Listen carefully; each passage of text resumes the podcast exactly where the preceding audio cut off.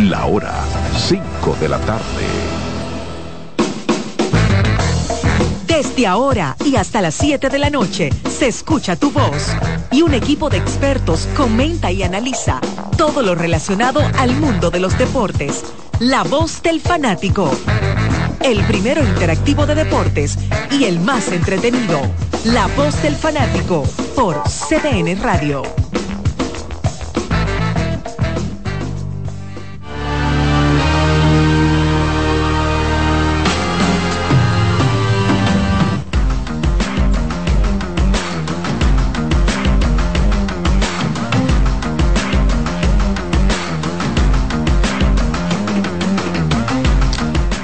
Con lluvia o sin lluvia, como quiera, estamos aquí. 5 de la tarde, comienza la voz del fanático. Y a Dios las gracias, como dice Charlie siempre, que nos permite volver aquí a estar con todos ustedes, a darle el contenido que siempre tratamos de darle, que es lo mejor de nosotros para todos ustedes. Y, lo bueno de todo eso es que ustedes los que nos escuchan nos ayudan a hacer el programa con sus preguntas, comentarios y con sus eh, llamadas. Así que bienvenidos todos a la voz del fanático. De inmediato, las buenas tardes a nuestro compañero, el señor Daniel Araujo. Saludos, señor Ramos. ¿Todo bien? Todo bien. Muy Excelente. buenas tardes para Marco Sánchez, la estrella de los viernes, aquí en el estrella. programa. No Saludos para... Tu talento, tu talento resalta esta eh, rebosa en esta cabina es los un hombre viernes. iluminado por Dios cada Claro. viernes. A veces, a veces como que la, la- la lámpara se le va el, el- el fuego de- por, por rato, pero, pero Dios te ilumina a ti. ¿Eh? Está bien. La benzina como que se le gasta de vez en cuando a la lámpara, pero, pero tú estás bien, tú eres la estrella de los viernes. Saludos para todo nuestro cuerpo técnico, José Luis, Kianci, Román.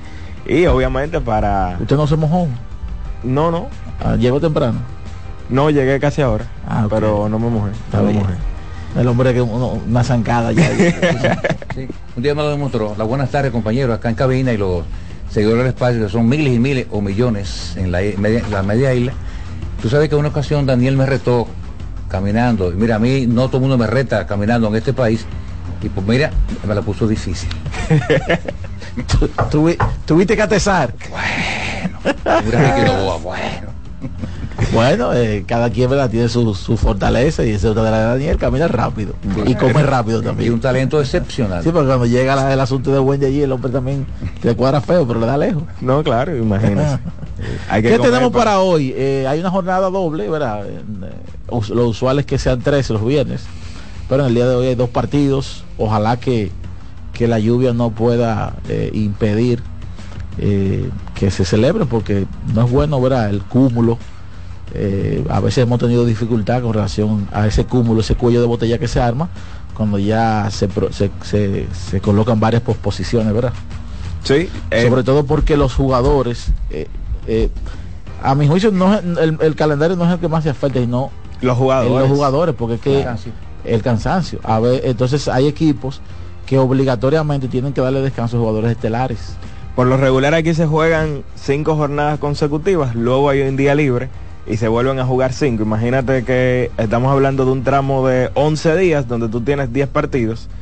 Ahora, si hay un juego que se suspende, ese día al final no fue un día libre porque tú fuiste al No, estadio, trabajaste, estuviste fuiste, ahí, viajaste, todo. practicaste y entonces eso se traslada a ese día que tú tenías libre y probablemente tengas que jugar 11 partidos yo de como- manera consecutiva. yo, yo a veces llegaba a San Francisco y llegando a San Francisco a hacer, los árbitros y que mira eh duro y se paga, se paga ese de juego. allá para acá se le tratan bien los gigantes tratan bien a todo el mundo Ah, ok. Sí. No, no, yo no lo dudo. Yo no lo dudo. Pero bueno, ayer hubo un partido en la pelota dominicana, un partido que hay que decir que se abrió temprano, un rally de tres carreras en el segundo para el conjunto de los Leones, que eventualmente hicieron cuatro en el quinto episodio y ya luego de ahí básicamente no hubo partido, un partido eh, totalmente abierto en esa es. segunda mitad y terminó 11 carreras por dos ante un conjunto de los, de los Tigres del Licey que Audo en la rueda de prensa que pudimos escuchar antes de ayer aquí en La Voz del Fanático, yo creo que lo dijo bien la realidad de- del equipo. Este no ha sido un equipo que ha tenido una fortaleza que uno pueda Marcada. Exacto. Por el año pasado uno podía hablar del picheo de este Sí, equipo. porque, por ejemplo, César no ha ganado un partido este ¿Serie año. 4? 0 y 4. Eh. Pero entonces Steve Moyer tiene dos salidas donde no ha permitido carreras, pues independientemente de eso, no ha sido el mismo lanzador. Nabil Christmas llega con grandes credenciales, incluso tuvo una experiencia aquí con las estrellas en la pelota dominicana y tampoco ha sido un lanzador confiable, más allá de esa salida de cinco entradas en blanco, que la había tirado a los Leones del Escogido antes de la salida de ayer. Y básicamente el, más confiable, el único consistente ha sido eh, Logan Allen, que ha sido el zurdo y principal abridor del conjunto de los Tigres, que antes de su última salida ante las Águilas, podemos decir que era el favorito para el premio a lanzador del año en lo que va de temporada. Marcos. Agregar a todo esto la ausencia, lógicamente, de Ronnie Mauricio, que fue el, el MVP el año pasado. Ausencia. Pero el año pasado, eh, este año. No, no, pero Mauricio viene ahí. Sí, prefiero que hasta ahora en este tramo no ha estado. O sea, que una, una ausencia de un hombre que fue el MVP el año pasado, también Eli de la Cruz, que fue un espectáculo. Yo pienso que todo esto ha incidido. Totalmente. Pero el Licey tiene un, o sea, todavía tiene récord positivo con todo eh, lo que ha ocurrido. Yo creo que cuando tú miras, por ejemplo, que el equipo de los gigantes a esta altura de juego el año pasado tenía cuatro victorias menos, yo creo que se- se dan ese tipo de factores. La victoria de los Leones fue muy importante por varias razones. Número uno, llega a cifras dobles en victorias. Número dos, se separa de las Águilas de dos partidos y se acerca a dos partidos de la importante eh, cuarta posición que la ostenta el equipo de los Toros eh, con 11 victorias y 11 derrotas, que precisamente hoy juega contra el equipo del Licey allá en la Romana y las Águilas se enfrentan a las Estrellas Orientales en el Estadio Cibao. No, y entonces se sigue extendiendo el buen momento de, de Eric González, que ha sido uno de los bates más productivos de los Leones este año. Otto López, que ayer conecta Yo espero, tres que- yo indiscutibles. espero que lo suelten un rato ahora ¿A a, a Eric González. No, a Eric González. Ah, ojalá, ojalá. Eh, le dieron la oportunidad ayer a, a Freddy Bautista de ser receptor, porque hay que decir que ni Papierski, el, el importado, ni Pedro Severino han estado haciendo el trabajo. Ese muchacho como que tiene un talento que lo que, o sea, que quizá incluso dejemos de verlo pronto en Lidón. A Freddy Bautista. Eh, o sea, le, le- le veo como le veo como pinta de, de- de- de- de progreso rápido. Sí, tú sabes que él debutó el año pasado y yo entiendo que dejó un buen sabor de boca en la fanaticada de los Leones del Escogido. Y todos estos jugadores que están en un buen momento, junto a un Junior Caminero que hay que decir que ayer se, se fue en blanco, pero tienen a Framil Reyes. Y ya José Ramírez que me dicen que hasta quería jugar en el día de ayer, pero obviamente todavía no está en roster y por No, que tanto lo coja suave. tenía que cumplir el proceso. Que cumpla su proceso de práctica, que ya como ya como quiere lo opacó a Vladimir Guerrero Jr. Él va a ¿Cómo jugar así? primero. ¿Cómo así? Sí, que como ¿Que opacó? si- claro, jugando primero que él, lo dijimos ayer. Ya él lo tiene que coger suave. Ya él hizo- su rueda de prensa. Y tranquilo, él va a jugar cuando, cuando tenga que jugar, pero no, que no se apresure porque eso lo puede lesionar a él. Es José Ramírez el jugador de mayor nivel en grandes ligas que ha jugado en República Dominicana en los últimos 10 años. Wow, en los últimos 10 años. ¿Tú recuerdas alguno? Pero Vladi jugó. Bueno, pero Pero está no- por encima de él No. en grandes ligas. No. Vladimir no ha Eh, estado por encima de él y cuando jugó todavía no había tenido el gran año del 2021. sí. Eh, y cuando quiso jugar, no le permitieron jugar.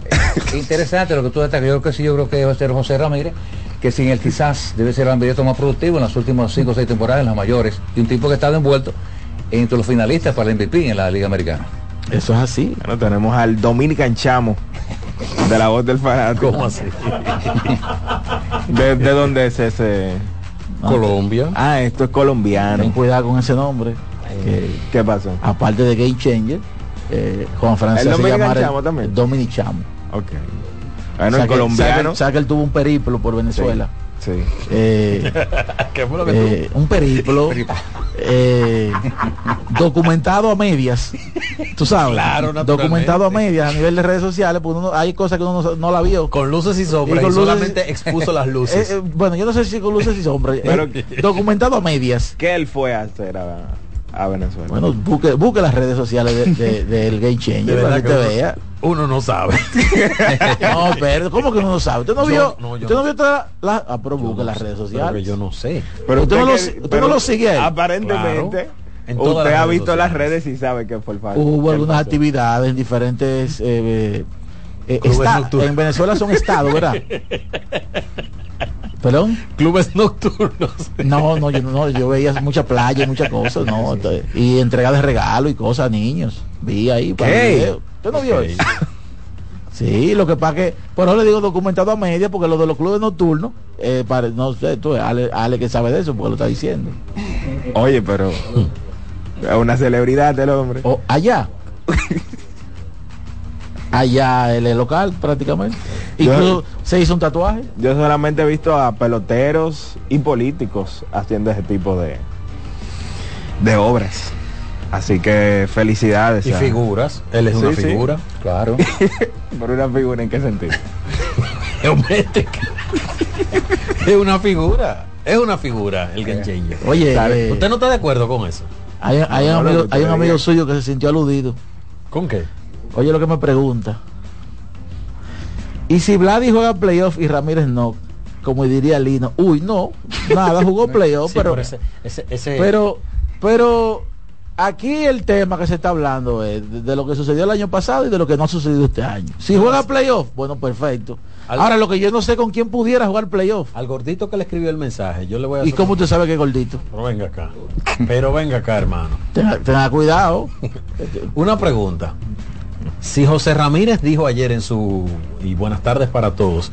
Si José Ramírez dijo ayer en su alocución con los medios, Ey, me, eh, eh, eh, cuidado si está una primicia ahí. yo creo que más bien un deseo que una primicia. si José Ramírez dijo ayer en su alocución que una de las principales razones por las que, además de que su familia es escogidista, es que la romana le quedaba muy lejos de Bahía. Pero yo se lo dije el año pasado a usted eso. Pero Que no- geográficamente era lo que él quería. Pero, per- perdón, estamos, estamos de acuerdo ahí, pero lo que yo quiero significar. Entonces, ¿por ¿qué queda más lejos? Baní, de, eh, eh, Eso es lo que eh, quiero la capi-. No, espérate. ¿Qué queda lejos? San Cristóbal y el Quisqueya, San Cristóbal y el Francisco Michele. ¿Qué queda lejos? Por allá. Usted me está haciendo una pregunta. Sí. Pregúntasela a Vladimir y a José Ramírez. Lo que le quiero preguntar es, ¿no le va a quedar lejos entonces a Vladimir Guerrero Jr. San Cristóbal de la Romana? Sí, debería quedar. Porque esa es la razón por la que José Ramírez no quiere coger del sur al este. O no Eh. quería ir del sur al este. La distancia. Claro. A- al gordito amigo suyo, que usted le llama gordito, muy respetuoso, eh, le, le voy a dar un, una pista para que él juegue aquí. Sí. Que, busque el Spreaker de, de los audios de ayer y de hoy Ajá. y se lo mande. Para ver si se le hiere el orgullo y se mete a jugar con los toros. Miren, ustedes tenían una dinámica muy interesante que Siempre. me parece que los amigos fanáticos podrían también eh, aportar algunos nombres, porque estamos hablando del momento de carrera en el que vive José Ramírez. Estamos hablando de un hombre que ha ido en los últimos años, ha estado en el top 10, vamos a ponerlo así, en el top 10 del premio al jugador más valioso, pero que en cuatro de ellos ha estado en el top 5. Claro. ¿Mm? del jugador más valioso de la, de la Liga Americana. Es uno de los mejores jugadores de su posición. Uno de los mejores bateadores eh, de ambas manos de su generación. Y ahí vuelve a ponerse de manifiesto algo que hablábamos, creo que tú no, no, no estabas en esa ocasión. Se daba con, con Marcus, Marcus Siemens, Sí. que llegará un momento en que esos son adornos muy importantes para la carrera, aunque no se gane el premio. Fue, en su prime fue tantas veces top 5 o top 3 al MVP. Claro, Porque es un premio muy importante. Y eso tiene un mérito, aunque no se gane el premio. Claro, totalmente. Entonces, con el caso de Ramírez, mira, mucha gente mencionará a Albert Pujols. Albert Pujols vino más bien a jugar, am, no para competir necesariamente, sino porque entendía que tenía una deuda con la fanaticada dominicana, que no tenía la oportunidad de verlo y ya estaba prácticamente en el final de su carrera. O sea, no creo que sea parámetro lo de Pujols. Además, lo que significa Pujols para el béisbol, Pujols no es un jugador cualquiera. Ahora, Señores, Robinson ganó, estaba en un muy buen momento de carrera y firmado con un contrato de 240 millones cuando jugó la primera vez con las Estrellas Orientales. Podemos agregar también a Tati en ese grupo, a Fernando Tati. Sí, pero es que Tatis, ¿qué te digo? O sea, venía, había debutado en grandes ligas. En su prime, en el prime Pero que, él, sola- que él tiene ahora, eh, Tatis no ha jugado con las Estrellas. ¿Cuál es el jugador entonces que, que- que estando en el mejor momento, en el, en el punto más alto de Grandes Ligas jugó aquí? Miguel Tejada, Miguel- yo creo. Sí, Tejada. Creo que Miguel. Por Miguel encima de Tejada. Bueno, como Eh, tú dices, Cano venía de... con- Ca- bueno, Miguel Tejada, Cano, no Ahora, sé, Tejada tenía el, el plus del premio. el hype del el, premio. pre- el hype del premio. Pero Robinson Cano. Pero quizá como tenía- pelotero, Cano. Cano... Cano, y no, y Cano venía de recientemente haber firmado un contrato de 240 millones de dólares, que cuando se mencionó la posibilidad, todo el mundo dijo, es que eso no puede ser real.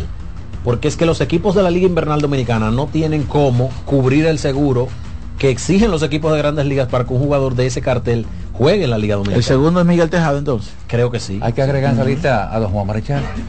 Cano jugó en el Ah, 16. bueno, Marichal sí. Sí, don. Juan siendo ya una, superestrella en Grandes Ligas. Don Juan lanzaba aquí. Cano vino en el 16-17 con las estrellas. Y en ese momento, yo creo que sin debate él era el mejor segunda base del, del béisbol. Sí, sí, Eh, totalmente. Marichal, Cano y Tejada. Tejada. Podemos escarbar algunos nombres, porque yo me imagino que Bueno, lo való. por, por un periodo Felipe Mateo, un momento. por un periodo corto, Peña, claro. algunos jugadores de grandes ligas se uniformaron y, y hemos visto cantidad de veces que duran dos semanas y se van. Pero quizás por un tema de, de- de hablar de, de memoria no nos llega ahora mismo. Pero tiene que haber algo, algunos nombres más. Bueno, vamos a hacer nuestra primera pausa. Y al regreso, seguimos hablando de pelota invernal. Hablamos también de baloncesto de la NBA. Porque, señores, uno de los jugadores más criticados de los últimos años. Yo creo que hoy dio una muestra de liderazgo tratando de que funcione el proyecto de Los Ángeles Clippers. Adelante, Román. La voz del fanático, tu tribuna deportiva por CDN Radio. Importadora Casa Marisol, la más completa de todo Villaconsuelo. Perfumería, gorras, artículos de gift shop, lentes de sol, accesorios y mucho, mucho más.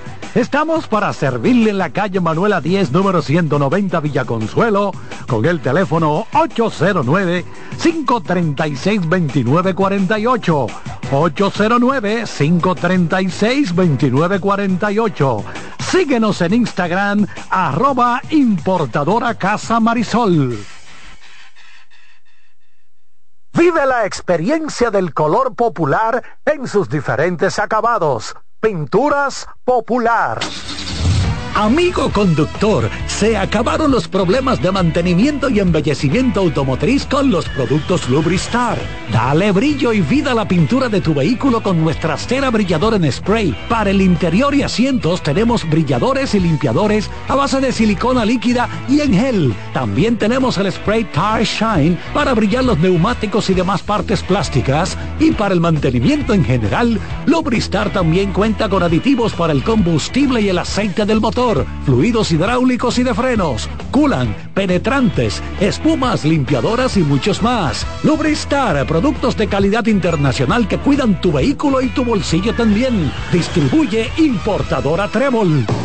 Loto Loteca. Hoy lunes, 527 millones de pesos. Si aciertas seis números de la Loto, ganas 20 millones más el acumulado. Y si aciertas los seis números de la Loto más el número de extra, ganas 120 millones más el acumulado. Pero si aciertas los seis números de la Loto más el número del extra y el número del Power, ganas 520 millones más el acumulado. Y para hoy lunes, 527 millones en el Power Loto.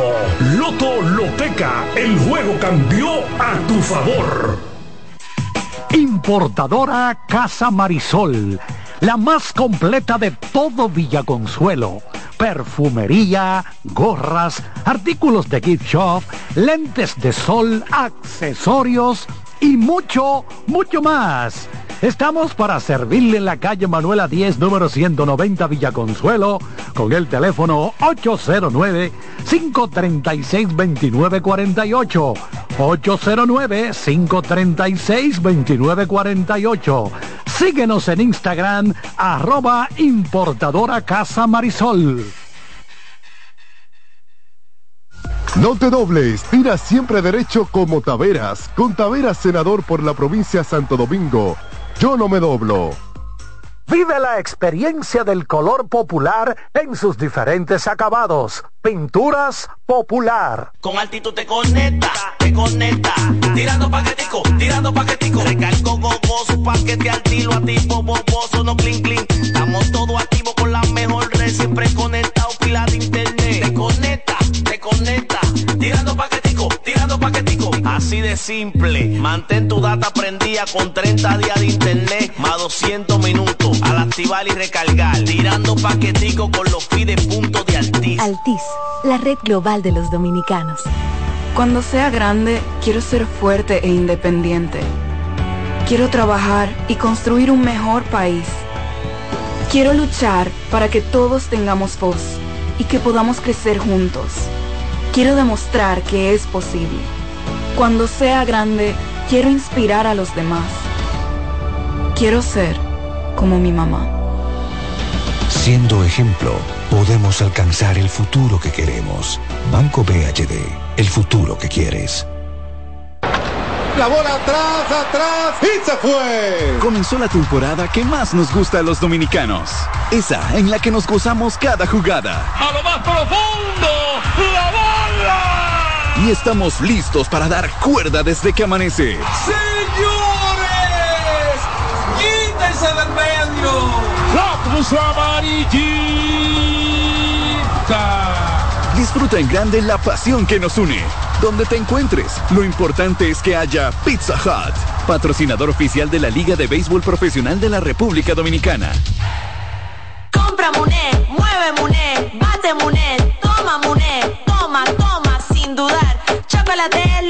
llevar. Mueve, mueve esa tableta hasta que se disuelva completa. Compra, mueve, bate, toma, compra, mueve, bate. Muné, disponible en colmados y supermercados. Batazo de los buenos, de los que no se doblan. Con Tavera, senador por la provincia de Santo Domingo. Yo no me doblo. Que ahora el agua potable llegue a casa de Miriam y de dos millones de hogares más, lo logramos juntos.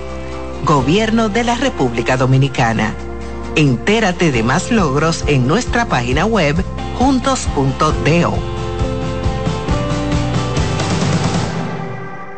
Dry Block Waterproofing. Nueva generación de impermeabilizantes de pinturas popular. Hoy hablaremos de un auténtico tesoro culinario, la mantequilla de Sosúa. Si buscas una mantequilla suave, cremosa y llena de sabor, la mantequilla de ellos es la elección perfecta. Para el desayuno o la cena, la mantequilla es el ingrediente que realza el sabor de tus platos favoritos. Encuéntrala en tu tienda local y descubre por qué es el secreto de los amantes de la buena cocina. Gracias por sintonizarnos. Hasta la próxima. Únete a la red con el prepago preferido por los dominicanos y aprovecha este mes de ofertas. Recibe hasta 50 gigabytes por 30 días al activar y recargar. Además, recibes bonos de internet todas las semanas y para siempre por tus recargas. En el mes más red, disfruta de la mejor red móvil, la más rápida y de mayor cobertura, confirmado por Speedtest. Claro, la red número uno de Latinoamérica y del país. En Claro, estamos para ti.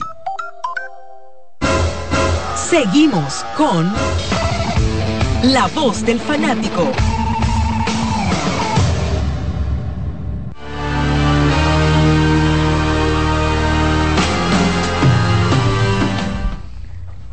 Bien, estamos de vuelta. Ahora nadie, nadie quiere hablar. Un programa de radio.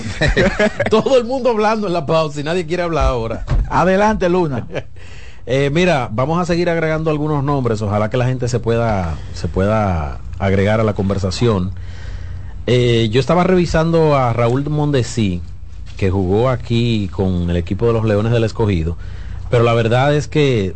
Ok, vamos, vamos a decir una cosa. Vamos al mal equipo. De los mejores dominicanos que en, en su mejor momento jugaron el Lido. Obviamente, la... el catcher es Tony Peña. Tony Peña. La eh, primera David Ortiz y Pujol. Digo Pujol no, porque Pujol jugó, no, Pujol, no, Pujol, Pujol, Pujol, Pujol, es, Pujol, viene siendo como el comisionado de, de, de, este equipo que nosotros vamos a hacer. Claro que sí. No, David, primero. La vieja da- gloria, respete a un No, jugador da- con ese legado. David jugó, sí. David primero. David jugó en el 2005. Sí, segunda ganó. Sí. En el short, Dejada del eh, short. eh, tercera, Hay que poner, Aramis. Hay que poner a Tatis. ¿Cuándo jugó Aramis? Tú sabes que tú sabes que es bueno conceptualizar porque es que aquí jugó Rafael Devers, pero no era Rafael Devers No, todavía. no, no. Por eso decimos, en un momento importante, bueno, que, que no necesitara Lidón. Que, Exacto. que él jugó ese, ese año, que, que ese pelotero jugó ese año por... Por voluntad por- propia. exacto. Porque el concepto es que no lo necesite ni económicamente ni deportivamente. Ahora, ¿tú sabes quién tuvo un gran año ¿Quién? como tercera base y jugó aquí? Tony Batista. Su Sí. mejor año en Grandes 43 Ligas. Creo que fueron Con los 42 Orioles. honrones. 43 Dio honrones con los 42. 40 honrones más de 100 remolcadas. Y jugó aquí Tony en. Grandes Ligas, eh, en Lidón. Torres puede ser la tercera. Eh, Con los Jardines, tres sembrados. Yo hablaba de Tati, ¿verdad? Pero Tony, Tony como tercera base puro. En los pudiera- Jardines, tres ser. Bueno, los jardines Felipe, Vladimir. Mateo, Y Tati tenía la coyuntura de la lesión. Correcto. O sea, es verdad. los es dos verdad, años que juega. Es verdad. Había una razón para necesitar la pelota dominicana. En los jardines puede ser que haya más gente que, ¿verdad? Porque está. Oh, pero- Ah, pero no, no, ahí está Felipe y Rico Carti. Carti, Jorge Bell. Eh, pero está también Vladimir Guerrero. Aquí jugó tarde. Vladimir Guerrero jugó con las Guerrero estrellas. padre, sí. Jugó con las estrellas aquí en los 2000 bajito y estaba en un Y tremendo era momento. M3 cuando jugó Adrián aquí con las águilas estrellas. No, pero No, no, no, no, no, él era- un jugó- prospecto. jugó en el 98 fue el año del ciclón, que fue MVP. Pero se nos está quedando Hanley. Hay que buscarle una posición a Hanley porque Hanley jugó en un buen momento con el Licey aquí. Jugador reserva de ese equipo. Reserva. Sí, claro. ¿Está bien? Sí, porque mira, por ejemplo, Tony Batista en el año 2000 pegó 41 cuadrangulares Los Orioles. O con Toronto. eh, con Toronto. 41 jonrones y 32 dobles. Y remolcó 114 Pero carreras. Beltrán no volvió a jugar más nunca. No, No, ¿verdad? No. no, no, no. Beltrán más nunca jugó. No. Y ese año Tony Batista jugó aquí con las Águilas y aunque fueron solamente nueve juegos de serie regular, se integró prácticamente al final de la serie regular y le fue muy bien. La última vez que jugó antes de esta temporada, Nelson Cruz. ¿Cuándo fue? Estaba en un buen momento de carrera, si lo recuerdo como ahora. Creo que fue el que incluso hubo una rueda de prensa cuando jugaron eh, que jugaron entraron él Michael Franco No, no, no. Para ese entonces Todavía no había tenido su primera gran temporada. Para ese entonces él, Ah, estaba, no. él estaba con los marineros para ese entonces. Su último año con los gigantes fue 2012-13. 2000 No, exactamente. hay un round robin. eso es lo que estoy diciendo Jugó 2016 17 con los Exactamente. gigantes. Él estaba en ese entonces para con los marineros. Ese round robin, si la memoria no me falla, es donde él va al estadio Quisqueya Juan Marichal en la conferencia de prensa donde Eric Almonte asume en FENAPEPRO En el Club del Licey. y él es presentado como vocal de la federación. correcto correcto Sí, sí. O sea Nelson que está en un buen Nel- momento. Nelson está en un gran momento ahí pudiera bueno el No, designado pero, pudiera ser pero Eric no tiene tanto tiempo, ¿no? En, en el puesto de la FENAPEPRO. Eric Almonte. 2016-17. Eric, Yo, yo te voy a mostrar una foto que ese día yo entrevisté a Nelson. Pero no, No, no, sí, no. yo no, recuerdo que fue- Eric Almonte debe tener cinco años máximo bueno en la pero federación. cinco años de 2018 Sí. Exacto. Yo recuerdo que la y rueda de hablamos de 2016-17. La rueda de prensa, si no me falla la memoria, fue en el Club del Licey. Perdón, el, el logo del Licey. Yo recuerdo que estuve en ese presente rueda de prensa. Mira, Eric asume en enero del 2019. Exacto. Ahí asume en el Eric. Pero no sé por qué relaciono Ujú. a Nelson Cruz en la, en la toma de posesión de, de- de Eric Almonte, porque sé que hubo una conferencia de prensa en el Parque Quisqueya, en el terreno, vamos a decir improvisada, que en paz descanse, eh, fue uno de los principales organizadores de la conferencia de prensa fue Mario Emilio Guerrero. Sí. Eh, pero no sé por qué lo relaciono, porque sé que entrevisté ahí a Nelson en el terreno del Quisqueya. me están llenando el WhatsApp de, je- je- Te tengo un nombre. Oye, no espérate vamos a darte nombre mira me dice Alex Rodríguez en el 85-86 Pedro Guerrero un gran Pedro, momento Claro. Sí. La negra en ese momento para el- o sea, porque hay que ubicarse en el contexto de la época en ese momento pero Guerrero era No, era. ¿Cómo, cómo que- toletero de grandes ligas y uno de los No, mejores no, no. peloteros de la- de- del país El mejor bateador dominicano que tenía ese momento. Mira si está Juan Samuel y Julio Franco. Adrián Beltré jugó aquí con Azucareros ¿en qué año? Sí, pero no creo que, es que no- sé un si- gran año con las estrellas y más luego con las águilas. no sé si no, pero es que en ese momento yo no sé si Adán Beltré era un estelar. No, Arias no, todavía para Vamos a ver aquí, el último, año, el último año del tren en la pelota dominicana fue 2001-2002 y su primer gran año en Grandes Ligas fue 2004. Correcto, cuando saca 48 aplica. pelotas con Exacto. los Dodgers. Soriano cuando hizo el 30-30, me hizo Mar Santano, 40-40 jugó aquí. Eso fue en 2006. 2006. Eh, Alfonso, vamos, 2006. vamos, por La última temporada de Soriano fue 2001-2002. Exacto, No aplica. estrellas. Soriano no aplica. ¿Sabe quién ese grupo aplica? Juan Samuel y Julio Franco.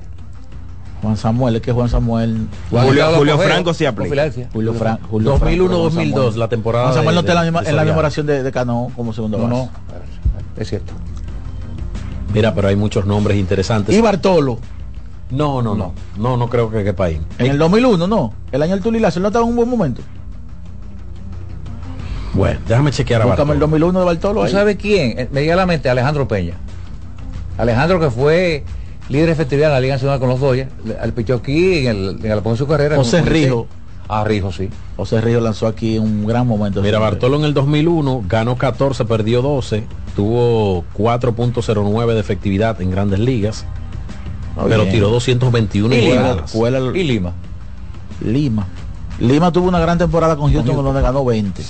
pero Incluso no mucha gente lo- mucha gente decía que debía ir al juego de estrella enfrentando a Pedro ese año, pero no sé si ese mismo año él lanzó aquí en, en- en Lidón, no recuerdo. Eso fue en el 99. Vamos a confirmar si él lanzó ese año acá. No. No lanzó. No lanzó el Ojo, ese año. ojo, el concepto es elementos que no necesiten a la Liga Dominicana ni económicamente ni deportivamente y que vengan a jugar a la Liga Dominicana, como es el caso de Ronald Acuña anoche con los tiburones de la Guaira. Ronald Acuña tiene un contrato de ciento y tantos millones de dólares. Eh, Robinson Cano había firmado por 242 en el momento que vino, El caso de Tejada recientemente. también, que fue un buen contrato. Es más, Cano, te- Cano tenía tres años de firmado con los marineros. A Cano le quedaban siete años de contrato cuando vino a la Liga Dominicana. José Bautista jugó alguna vez cuando ya eh, No, después de los encumbró con 54, Toronto. No, no. Que fue en 2010. eh, la temporada de, de despegue de Estoy Bautista. pensando en Jorge Bell, cuando Jorge fue el MVP en el 87. ¿Jugó aquí? Habría que chequear a Jorge con el liceo, con los, con los azucareros. En el 87. Jorge fue el más valioso. Sí, no, no, sabemos eso, pero hay que ver si jugó aquí. En el 80 y...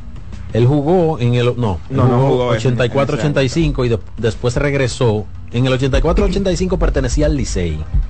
Y después regresó en la temporada 91-92 con los azucareros del Este. Él jugó cuatro años después de ese gran año. Exactamente. Vamos a escuchar a la gente ahora. Vamos a ver. A ver si recuerdan, ¿verdad? Adelante, buenas tardes. Buenas. Sí, buenas, buenas. Es sencillo. Adelante, single. Siempre que se va a pensar en grandes estrellas que jugaron, siempre hay que recordar... No se escucha, súbelo.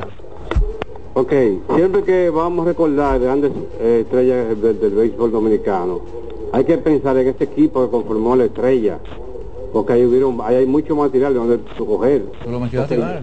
No, Mariano, pero es que, Vladimir. pero es que a, a pesar de que era un buen equipo, ahí habían, o sea, de grandes ligas, grandes ligas, estaba Vladimir, estaba Julio Franco, Estaba pero Julio ya Franco. No estaba en un gran momento en grandes ligas. Y Alfonso Soriano. Alfonso Sor- Igual. Ah, Estaba Armando Benítez, Pero estaba que- César de Vares. Sí, pero Armando Benítez venía una buena campaña. Es decir, eh, era, ahí estaba Julio César Franco. no estaba en un gran momento ya Franco en grandes ligas. Y De hecho, yo creo que estaba en México. Pero usted estaba en ese grupo. Félix José. Yo creo que ya sí, sí, José. sí. ya- Félix José estaba con. Mira, me dice por aquí eh, José Alberto Acosta, nuestro hermano José Alberto Acosta, Rafael Furcal y Luis Castillo. Sí, sí, ambos. sí, sí, sí. Castillo venía de grandes ligas y se, se uniformaba en la, en la postemporada. Bueno, el año del Furcalazo, el año del Furcalazo estaba entero. Sí. Caballo, era caballo. Sí, jugó sí, aquí verdad. siendo campeón con los Males, jugó aquí con el fue campeón también. Tremendo. Óyeme, óyeme. Eh, Y Damaso Marte, ese año estaba. Imbateable. Willy al cuadrado. ¿Quién? Dame la próxima llamada. Hermano, De- mire, Damaso Marte estaba como una Eh, eh, piedra, eh, como una piedra. buenas tardes, Y ese hombre le dio a la, a- a la derecha, se la sacó en Santiago. Antes de, que- antes de yo darme... Dígalo en el micrófono. que me Adelante. que, que jugó en grandes ligas, que jugó en tiempo y que tuvo eh, buenos, nuevos- buenos números. Quiero preguntarte una, una inquietud. Si la serie regular son 50 juegos o 70 juegos. Aquí, Sí, o sea, ahora, ahora, si son 60 o Aquí 50. son, son 50. Hubo hubo años que fueron 60, hace mucho. 60. O- ok, miren, recuerden en ese listado dos estelares o tres. Eh, Pedro Borbón Sí. Del Licey. Joaquín Andújar y Mario Melvin Soto. Buenas tardes. Sí, Mario Melvin siendo estelar con Cincinnati y Borbón que era el uno de los revistas estelares de la gran maquinaria roja. Sí, cómo no, y también Cesarín que era el centerfield de la gran maquinaria. Pero hay que meter a Felipe, Felipe está sembrando en los jardines y Calti, ellos dos. Totalmente. Vámonos con la última antes de la pausa. Adelante. Buenas tardes, muchachos, ¿cómo están ustedes? Todo bien. Qué bueno. Juan Carlos. Mi- Gracias a Dios, bien, co- mojado, pero bien. Mira, tú sabes que no sé, no sé si estoy de acuerdo con, con el planteamiento de Alex Luna.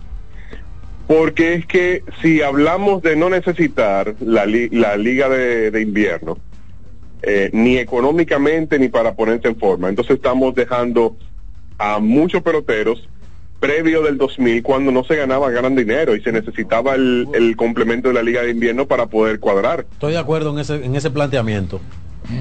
Porque ahí podemos, ah, ah, ahí podemos está- insertar estamos- incluso, estamos- conectados, Mr. Mooney. Sí, sí, podemos conec- podemos incluso insertar ahí en la conversación a José Guillén, por ejemplo.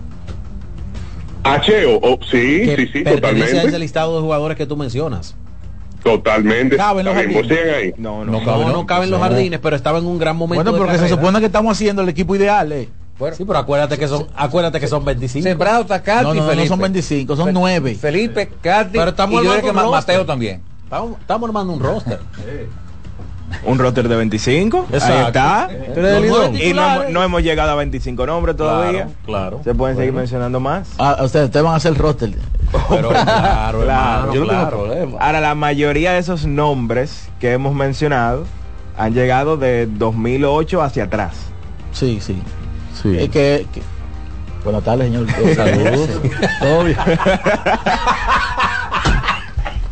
Pero adelante. No, porque yo lo voy Saludos. diciendo que sí. Él no ha saludado, está diciendo que sí. Y yo no sé de qué él está hablando. Él viene Adelante. corriendo y cansado. Saludos muchachos.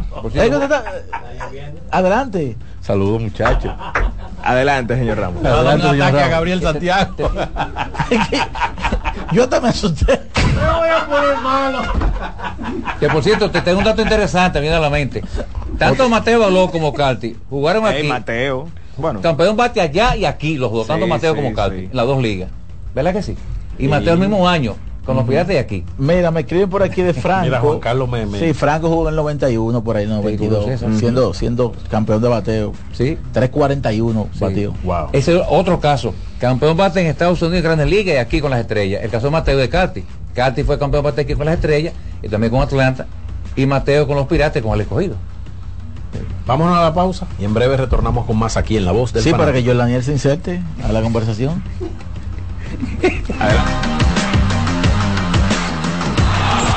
La voz del fanático, tu tribuna deportiva por CDN Radio. Solo aquellos quienes creen son capaces de lograr grandes cosas, porque creer es confiar en tus instintos, es vivir la emoción del momento, celebrando cada encuentro en el camino y apreciando cada detalle de un ron envejecido en barricas de whisky americano y barricas de Jerez, para hacer de tus ocasiones con amigos grandes momentos. Brugal doble reserva, doble carácter. Brugal, la perfección del ron desde 1888. El consumo de alcohol perjudica la salud. Dry Block Waterproofing, nueva generación de impermeabilizantes, de pinturas popular.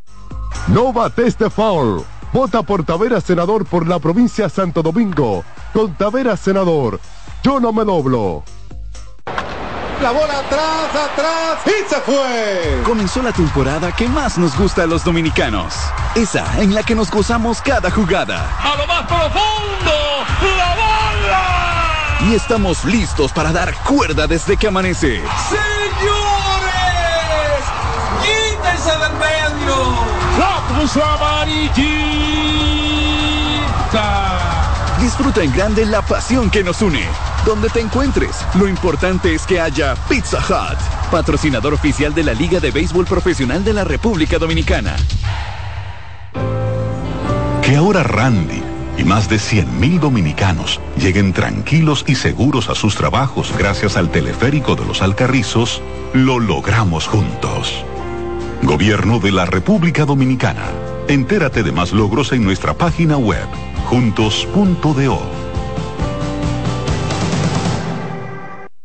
Vive la experiencia del color popular en sus diferentes acabados. Pinturas Popular. Estamos de vuelta en nuestro programa y esta vez queremos hablar de un mundo de sabores que puedes crear con los productos de Sosúa. Desde salamis hasta jamones, las posibilidades son infinitas. Imaginen un sándwich gourmet con el sabroso jamón York o una pizza casera con el de pavo. ¡Delicioso! Con Sosúa puedes alimentar a tu lado auténtico. Un batazo contra la corrupción. Por la profundización del cambio, yo voto por Taveras, el senador de la provincia de Santo Domingo. Con Taveras, yo no me doblo. Dry Block Waterproofing. Nueva generación de impermeabilizantes. De pinturas popular. ¿Ya tienes plan móvil? Queremos que tengas el que te mereces. Así es, el que te mereces. Cámbiate a Altis y activa un plan con 18 gigas, 21 apps libres y roaming incluido a más de 65 destinos. Y con las mejores ofertas en smartphones por solo 500 pesos por 6 meses. ¿Escuchaste bien? Así de simple. Altis, la red global de los dominicanos.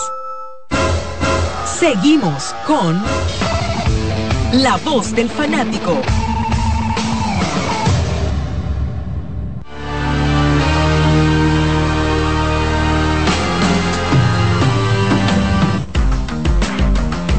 Retornamos con la voz del fanático y ahora sí, Jordaniel Abreu quiere integrarse en el tema. Apágame los cuatro Me- micrófonos. Nosotros vamos a dar- Jordan, buenas tardes. Saludos muchachos, ¿todo bien? Te venía cargado. Todo bien, todo No, un fanático me llama y me, me mencionó a Fernando Rodney, por ejemplo, como cerrador. Que Sí, vino en su, en su pico prácticamente. Sí, él vino round robin y serie final luego del gran año, probablemente la verdad. mejor temporada de un relevista dominicano en Grandes Ligas. La tuvo Ronnie en 2012, efectividad de 0.60 en 74 Lo que pasa entradas es que Rodney, y dos tercios, un total de Rodney 48 aquí a veces solamente. es recordado por algunas cosas que le pasaron. Como, el, palo, de- como el palo de dígalo Jesse sin dolor. Gutiérrez. Dígalo sin dolor. Pero se gana ese juego del Guti Razo, que es lo importante. No, que gente le recuerda eso, que no cerró. Hay gente que ni ganó. recuerda que el Guti Razo fue Fernando Rodney. Exacto, exactamente. Yo quiero agregar en esa lista una vez más a Pedro Borbón. Venía lanzando desde el avión, se dice siempre. La- ya va con la maleta al, al, al, al Mira, agregan unos nombres aquí, yo no sé si Y Mario Soto Francisco Liriano y Ubaldo Jiménez, dice Miguel de la Cruz. Francisco Liriano, bueno, él, él vino en 2009, creo. Sí, a mí no me como que Pero su, su gran año fue en el 2008. Es su primer año. 2006. Su, 2006. su- su gran primer año. Su gran primer año, 2006 en Grandes Ligas, pero Liriano tiró aquí 2009, 2009-2010. Sí. Ese fue el año del primer campeonato de la, de la dinastía roja. Sí, ¿verdad? sí. Ok. Estoy pensando en Tony Fernández, no, Tony ya jugó con Toronto, dejó de jugar aquí cuando se estableció con Toronto, a partir del 86. Y en el caso de Ubaldo, su gran año que fue... por ahí por los, los 90 y algo. Fue 2010 con Colorado, el gran año de Ubaldo, y él en ese año no vino aquí. A la Espérate, pelota mira, me, eh, Ambioris Vidal me pone un nombre muy interesante por aquí. 1995, Samuel Sosa. Ya estaba comenzando a dar, creo que él tu- tuvo una buena temporada. Quizás todavía no era figura. Había logrado un 30 Así, pero ya él había logrado un pero ya 30 había- en Grandes Sí, Ligas. ya había hecho un 30 Y Raúl Montes y Raúl. Sí, lo mencionamos. Lo mencionamos al Raúl principio. Mondesi. El, el, yo creo que es interesante. El tema es que la vara de Sammy es 98-2002. Exacto. La vara de Sammy, el despegue de él arranca en el 98 con la competencia de honrones. Pero igual, eh, ya él había hecho números interesantes en grandes ligas. Había ido a un juego de estrellas. Sí. Los tres jardines sembrados, sin duda alguna, Felipe, Mateo y Calti. Señores, pero estamos hablando de muchos bate- de muchos jugadores de posición. Le vuelvo a repetir que Vladimir jugó en el 2000 por aquí. 2004, el año del MVP, jugó Vladimir, cuatro O sea, juegos. eh, hay que Saque buscar a a, Mateo. a Vladimir hay que Saque un puesto ahí. Y ponga a Vladimir. Es un roster de 25 que estamos No, yo usted haga su título yo, yo estoy hablando- el otro fue MVP. yo estoy con los estelares, lo que van a jugar. Ah, usted el manager. Con lo que van a jugar. Code de control de calidad y, y de. Pero Hagan ustedes su roster. Yo estoy hablando de lo que van a jugar. Eh. Realmente eh, Vladimir fue MVP. Tú, tú dices un título de bateo, pero estamos hablando de un MVP. ok, estamos hablando de que usted está organizando los nueve del campo. No, ya están. Ah, ok. Albert Pujols es el primera base. No, No, no puede ser. Bla- eh, David Ortiz. David Ortiz, que vino en 2005. Y su sí. designado es Nelson Cruz. Puede ser. Entonces, sea, Albert Pujols el, es el el- manager. el puesto de designado es lo que menos preocupa. Sí, porque eso puede ser un bateador cualquiera. El eh, Albert Pujols es el manager. Puede ser un asesor, Pero es que Pujol no vino. un asesor. eh, Vamos a ver Entonces, el receptor es Tony Peña, claramente. Naturalmente. Eh, el Primera, segunda base. Cano. En acción Tejada. Bueno, ese- Tercera Cano, fue. Pedro Guerrero, tercera. Ahora, artista. señores, si, si estamos armando ese Cano equipo, vino con el contrato de los 250 millones. ¿cuál Ya tu- se mencionó. ahí lo, lo único que falta es ver cuál tuvo mejor año entre Guerrero y, y Tony Batista. como si, les si le tocara a usted escoger un capitán de ese equipo, ¿sería Tejada o, o Cano? un capitán de ese equipo. Y, por, y tiene que ser uno de ¿Y ellos por qué, dos. uno de ellos- y- y por qué ellos dos? Yo- Son yo los no tipos con entiendo. más liderazgo Puede- ser Felipe, Con más liderazgo. Puede ser Claro. Felipe. David Ortiz, el capitán. No tiene más, más, más dotes de ¿Que liderazgo no? que ellos dos, no. Y cuidado. Felipe. No, no. Y Tenga Felipe Alonso. cuidado. No, no, no. Pero si David Ortiz está en mi equipo, yo no pienso en Tejada y en Cano No, para yo- capitán. ¿Qué pasa, Alex Luna? Sí. Tiene- No. tiene- Pero es que yo no estoy hablando de, de números, yo estoy no- hablando de no- liderazgo. Bueno, capitán. No tienen que agregar a, a- a- a David-. Yo, yo tengo a Cano. ¿Y quién fue el hombre del discurso en 2013? El maratón de Boston allá. Pero después de- olvídate, él no era el de capitán de la atentados. Media Roja, era Dustin ¿Y Pedroia. quién era que hablaba a, a los- Pero el capitán no era él. No, no, el capitán era Jason Baritek. No, yo creo No, ya que en el 13 era Pedro. Y era Pedroia ya. Era ¿En el Pedroia. 2013? Sí. Ya, ¿dó- dó- 13. ¿dónde estaba Baritek? Sí, es verdad, 13? Baritek. Yo no recuerdo Era ahora. Baritek. ¿Todavía en el 13? No creo, no. No. Porque Pedroya ya tenía un tiempo siendo capitán. Y de los lanzadores entonces el Barichar, el derecho y el zurdo Wandy. Wandy qué? Wandy Rodríguez. No. Sí, es cierto. Eh, Baritek se había retirado. Wandy, no. Wandy Rodríguez. Vamos a escuchar ahí la gente. Mira, ese, el ba- Pero lanzador Wendy Rodríguez tuvo algún no año. Está tan claro el lanzador zurdo. O Dalí Pérez, O Dalí. ahí también. Sí, por ser un hombre. Francisco Liriano. Sí. Por ahí que anda la Hay que buscar los años que jugaron, si jugaron aquí ese mismo año en Lidón, Ujú. porque ese es el parámetro. En que hayan jugado en un gran año. Exacto. Francisco Buenas Pel- tardes, tenemos una llamada ahí. Ay, cayó. Vámonos con la próxima, adelante.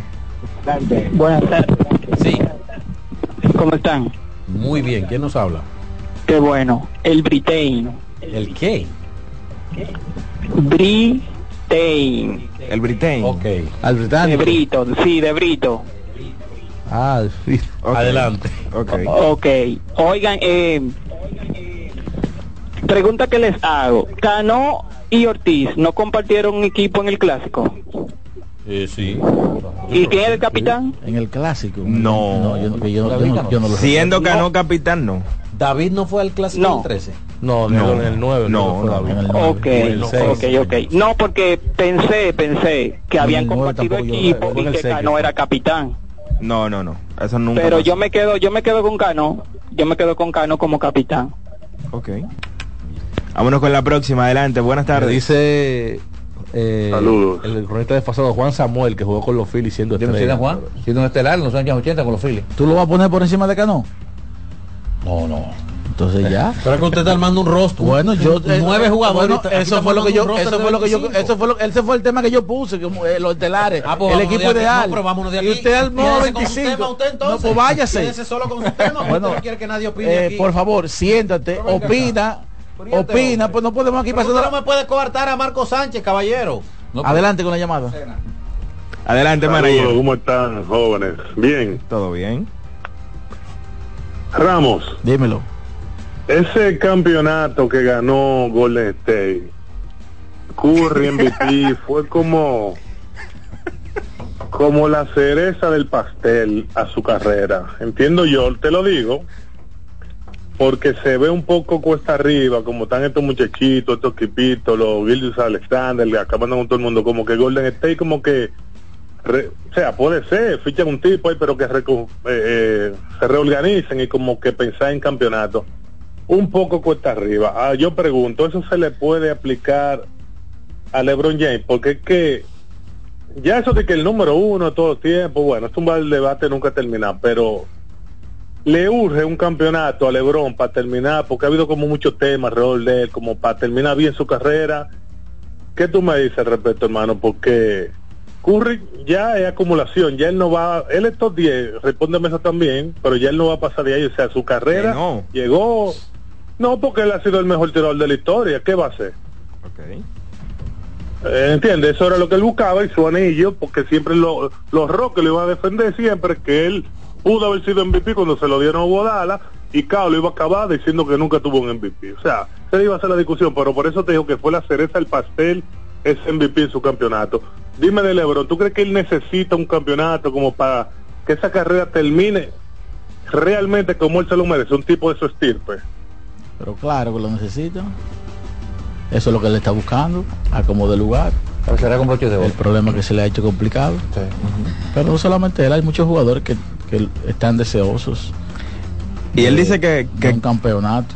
y él dice que Kerry no, pero Kerry sí también. hay dudas de que Kerry sea top 10, o sea, ya sí. se ha comenzado a hablar del tema, pero no es que la generalidad Ahora es que Stephen lo Curry, reconoce ahora es como que tal. Stephen Curry necesita un anillo, porque ya se está hablando Claro. de compararlo con Magic Jones. Si él gana un anillo con este Golden State, con el equipito que tiene, es top 10 sí o sí. Sí, ya entra. Sí, sí. Vámonos con la Hola. próxima. Buenas tardes, Bueno, defensor del Estado por aquí. Adelante. Ya Sammy llevaba 2.30-30 en el 95. Ok. O sea, él es el mejor de su posición. Ahí sí. Ah, bueno. Ah, bueno. Mira, sí, eh, Sammy en el 90 y... mm, mm, mm, mm. Sí, es cierto. 30, uno en el 93. Correcto, sí.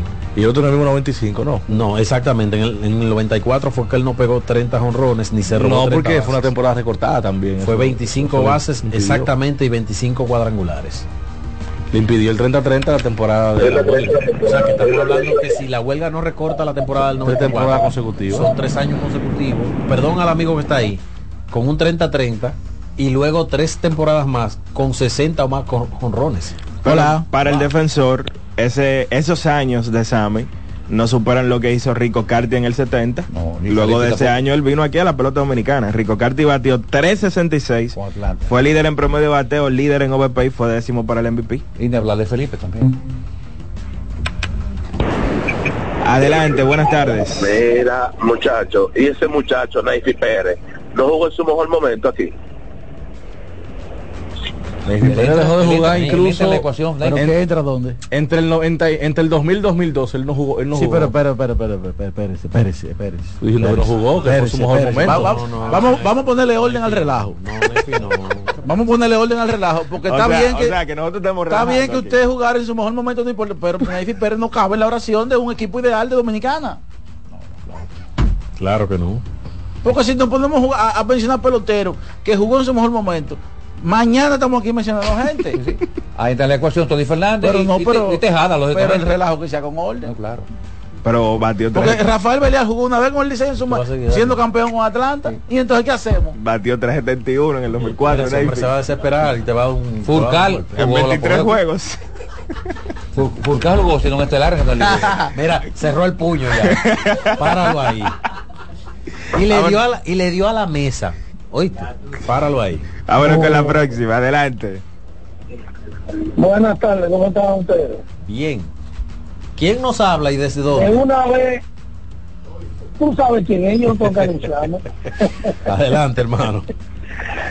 No, de una vez mi hermano me llamó porque siempre mi querido amigo eh, Daniel se inspira como queriendo meter al señor Stephen Curry entre los 10 de la historia. Sí, un fanático ¿A quién tú vas empedernido yo de sacar? Si tú Curry. quieres meter- Si tú quieres, parece, porque yo te pregunto a ti, ¿A quién tú vas a sacar de los 10 si tú quieres meter Tú vas a sacar Kobe, un ejemplo. Ese es el lío. Tú vas a sacar Kobe. Claro que sí. Donde Kobe ganó, tú estás loco. Yo viejo. saco a Kobe Kobe. ganó cinco títulos.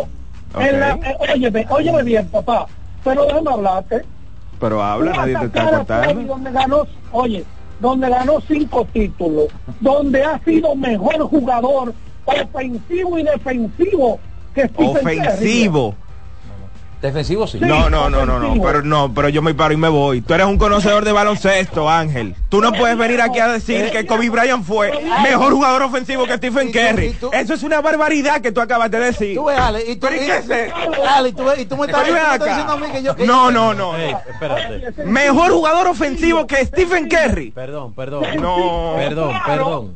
Pero claro que sí. Ángel, Oye, no, pero- perdón, perdón, sí. discúlpenme. Discúlpenme. De- debe durar un mes sin llamar luego de esa llamada. Perdón, discúlpenme. No. Martínez, perdón, que discúlpeme, Daniel. Stephen Curry, que Stephen Curry tire de tres. Un Ángel. tirador de No, no, 50, no, 40, 90 de por vida. Perdón. Y tú me vas a decir que un tirador de 45% fue mejor jugador ofensivo que Stephen Curry. Llámate al dispensario. No, no, pero, pero ¿y qué es esto? No. viejo, ¿Cuál es tu opinión, Iván? Una barbaridad lo que tú acabas de decir en Radio Nacional. Te compro la defensa, pero ofensivamente, Stephen Curry está al nivel de Kevin Durant y de Michael Jordan, hermano. Top 3 ofensivamente en la historia de la liga. Espérate, Daniel, aguanta. Déjalo que termine. Es una barbaridad lo que tú acabas de decir. Daniel, déjalo que termine. Adelante. Cuando tú quieras me dejas hablar. Adelante. Mi hermano, que tú tires más eficiente que Kobe, no quiere decir que tú seas más ofensivo que Kobe, Oh, excelente. pero tú te estás volviendo. Excelente. Pero viejo, óyeme. Que, que a ver cuántas veces promedió Kobe Bryant 30 puntos y cuántas veces ha promediado 30 puntos Stephen Curry. Kobe Bryant promedió 35 puntos, creo que fue, por, por juego en la NBA, viejo. Y anotó más de 33 mil puntos. Stephen Curry no va a llegar a 30 mil puntos en su carrera. Pero ¿cómo tú me dices a mí que Kobe no fue más ofensivo? Una cosa es eficiencia ofensiva y otra cosa es más ofensivo. Pero ¿qué pasa? ¿Te va a perder en eso? Una pregunta, Ángel. ¿Te va a perder? ¿Te puedo hacer una Dime. pregunta? Sí, ¿Quién, dime. quién fue mejor jugador ofensivo para ti? ¿LeBron James Dime. o Michael Jordan? Oh, pero Jordan por mucho. Ok. Entonces no me hables de cúmulos, no me, no me menciones que, que uno no ha llegado a 30 mil puntos. LeBron tiene 40 mil, tiene 8 mil puntos más que Michael Jordan y no es mejor. Pero mi hermano, pero mi hermano Kobe Bryant te sacaba así cuántos faos por tiro libre por juego. Mira, Iván, ¿cuál es tu opinión? Gracias a Ángel No por su este llamada. perdón, perdón. Eh, Ángel, para- párate ahí, Daniel. La ofensiva No, no. es una cosa y anotación es otra Tenemos, cosa. Son cosas diferentes. Tenemos eh, que conseguir esta semana un patrocinio o un intercambio con una ferretería para poder amarrar a Daniel con una soga de esa que No, no, pero es que luego una llamada como esa, hermano mío. Daniel, Daniel, no. no. Luego de una llamada como esa. Y hay que buscar un intercambio con una ferretería. No, yo lo que le voy a, soga fuerte. le voy a este recomendar que vea la película de, de Jack Nicholson y Adam Sandler, Locos de Ira. para, que, para que se aprenda la frase Gus Fraba. Gus Fraba. Dame la próxima, Daniel. eso, mira. eso lo calma. Espérate. La botella de. Uh, eh, eh, José Luis Martínez, un potecito de incienso para tirarlo en la cabina. Saludos. Hola. Adelante. Sí, eh, llamando para decirle que el, el programa no es solamente la voz del fanático, también son los cronistas fanáticos, Claro. porque hay como un fanatismo fuerte entre, entre los cronistas ahí, ¿eh? Somos Eh, humanos Pero, también. eh, no, no, pero detállelo, detállelo. Hermano, detállelo, por favor. Detállelo. Hay que manejarse. ¿Cómo, cómo es tu nombre, hermano? ejemplo, que LeBron necesita un ¿Cómo es- campeonato. cómo es tu ¿Para nombre? ¿Cómo es tu nombre? campeonato? ¿Para que necesita LeBron un campeonato? LeBron ya consiguió todo lo que tiene que conseguir. LeBron no tiene que demostrarle nada a nadie. Al final de cuentas, al final de cuentas, los jordancianos lo van a seguir criticando por el 6 y 0. ¿Cómo es tu nombre, hermano? Rafael, Rafael, te voy a decir una cosa para que no repitas una vez más, nunca en tu vida lo que acabas de decir. Aquí todos los que estamos aquí somos fanáticos del deporte y fanáticos de atletas y de equipos. Aquí que nadie me diga de que yo estoy en la crónica deportiva y yo no soy fanático de nadie. Eso es mentira. Aquí todo el que está aquí es porque le apasiona lo que hace y le apasiona el deporte. Vamos a estar claros con eso, ¿eh? Fanáticos y apasionados también. Fanáticos ¿eh? y verdad. apasionados todos somos. Yo soy fanático de un deporte, fanático de un, de un equipo pasión, y de muchos la jugadores. No te puede quitar, la pasión no te puede Ese quitar. es otro tema. Ese es otro tema distinto al que tú pu- propusiste al inicio, ¿eh? Pero aquí todo el mundo es no, fanático. pero es que tú no puedes perder la razón Pero por la pasión. Exactamente, no la pero ese perder. es otro tema. Pero No aquí todo el mundo es fanático. Pero que lo- él Una está interpretando es que perdimos la pasión, razón, pero porque él el diga que perdimos la razón no significa que es así. Claro. Eso no te puede llevar, eso no te puede llevar a perderte. Gracias por tu llamada. Gracias, Rafael. darle- Yo solamente le voy a decir que yo soy responsable de lo que digo, no de lo que de, de lo que el otro interpreta otro, si usted claro, interpreta que yo perdí la razón, eso es una cosa, pero no necesariamente usted tiene la razón. Buenas. Adelante, buenas tardes. Sí, buena. ¿Y cuál es el problema con que la gente tenga fanatismo? Ustedes son seres humanos. Usted, yo no entiendo por qué que la gente cree que los, los cronistas deportivos tienen que ser robots. No, y gente que, sin y que Lebron, sentimiento. y que Lebron, y que qué hace Sin Lebron, y qué hace Lebron en la. NBA. Y, y yo me pregunto a ustedes, a ¿y qué frase, Lebron Lebron no tiene que demostrarle nada a nadie. ¿Y qué hace Lebron en la NBA? Ganando cuarto, nada más. Es buscando un campeonato. O él no se frustra cuando, cuando lo eliminan en los playoffs, porque quiere un campeonato. Entonces, Una cosa es que LeBron no tenga nada que demostrarle a nadie. fanático, ¿Tú sabes cuál es el problema de la gente? Que la gente te critica a ti. Tú no puedes ser fanático, pero entonces tú lo eres. ¿Y por qué tú sí puedes ser fanático y el otro no? ¿Por qué a ti te puede nublar el juicio, eh, eh, el, el fanatismo y al otro no? O sea, tú me criticas a mí lo que tú haces, porque si tú lo haces está bien. Ese es el gran problema. Bueno, gracias por la llamada. Vuelvo y digo, una cosa es que LeBron James no necesite demostrarle nada a nadie. Bien. Eso es cierto. Y es una Eso leyenda. es cierto, porque es una leyenda. Claro, claro. Y otra cosa es que él quiere otro campeonato. Y tampoco necesita, al igual que lo quiere Kevin Durant, al igual que lo quiere Stephen Curry. necesita exigir que le den su Cada respeto. uno tiene un contexto diferente para necesitar un campeonato en este momento. Kevin Durant quiere un campeonato porque quiere que le quiten de encima que él nada más ganó con Stephen Curry. Mientras Como lo quiso Kobe Bryant hasta que hasta que para que no le siguieran diciendo que nada más ganó con Shaquille. ¿Entiendes? Stephen Curry lo quiere igual porque ya se está comparando con Magic Johnson y un campeonato más Sí. ya lo, lo, lo, lo coloca ahí. eh, Seriamente en la conversación. Claro que sí. Sí, es cierto. LeBron James quiere un campeonato para que su legado siga creciendo y lo sigan Y comparando aparte de eso, con quiere Michael 40 Jordan. mil Es que- puntos y jugar con su hijo también. Él quiere ser el mejor de la historia. Y mientras la mayoría no lo reconozca como el mejor de la historia, él va a seguir necesitando un campeonato. Hola. La última, antes de la pausa. Sí, buenas. Hola. Yo, yo creo que el mejor programa que ustedes han tenido en, to- en todos estos tiempos ha sido este. mire, yo escuchando, mire, él se El fanático que Ángel con relación con, con que Lebron no tiene que demostrar nada. Miren, yo que he jugado mucho deporte y mucho baloncesto, yo he jugado con, con equipos que han sido inferiores de nosotros y yo siempre quiero ganar. O sea, todo el que está ahí haciéndose de jugando y más eso que ellos, ellos que lo que quieren es, poner sus números y, hacer su historia. Todo el que está ahí quiere ganar. como que LeBron no quiere, no le gustaría ganar un campeonato? Uno no. Y el campeonato más que le, que le, tocará jugar todavía. Bueno, señores. Por ahí, ve- por ahí viene Manuel Vidó con una botella de ron y que para Daniel. Oye, Franklin, Franklin Mirabal, te voy a tomar la frase. Me voy a poner malo. No, no, Es Daniel. el se puso malo. No, no, pero yo no, yo no me he puesto mal. Vámonos a la pausa. El que debe estar mal es él, que salió con Y esta en locura breve en Radio retornamos Nacional. en la voz del fanático. La voz del fanático, tu tribuna deportiva por CDN Radio. Brugal, embajador de lo mejor de nosotros, presenta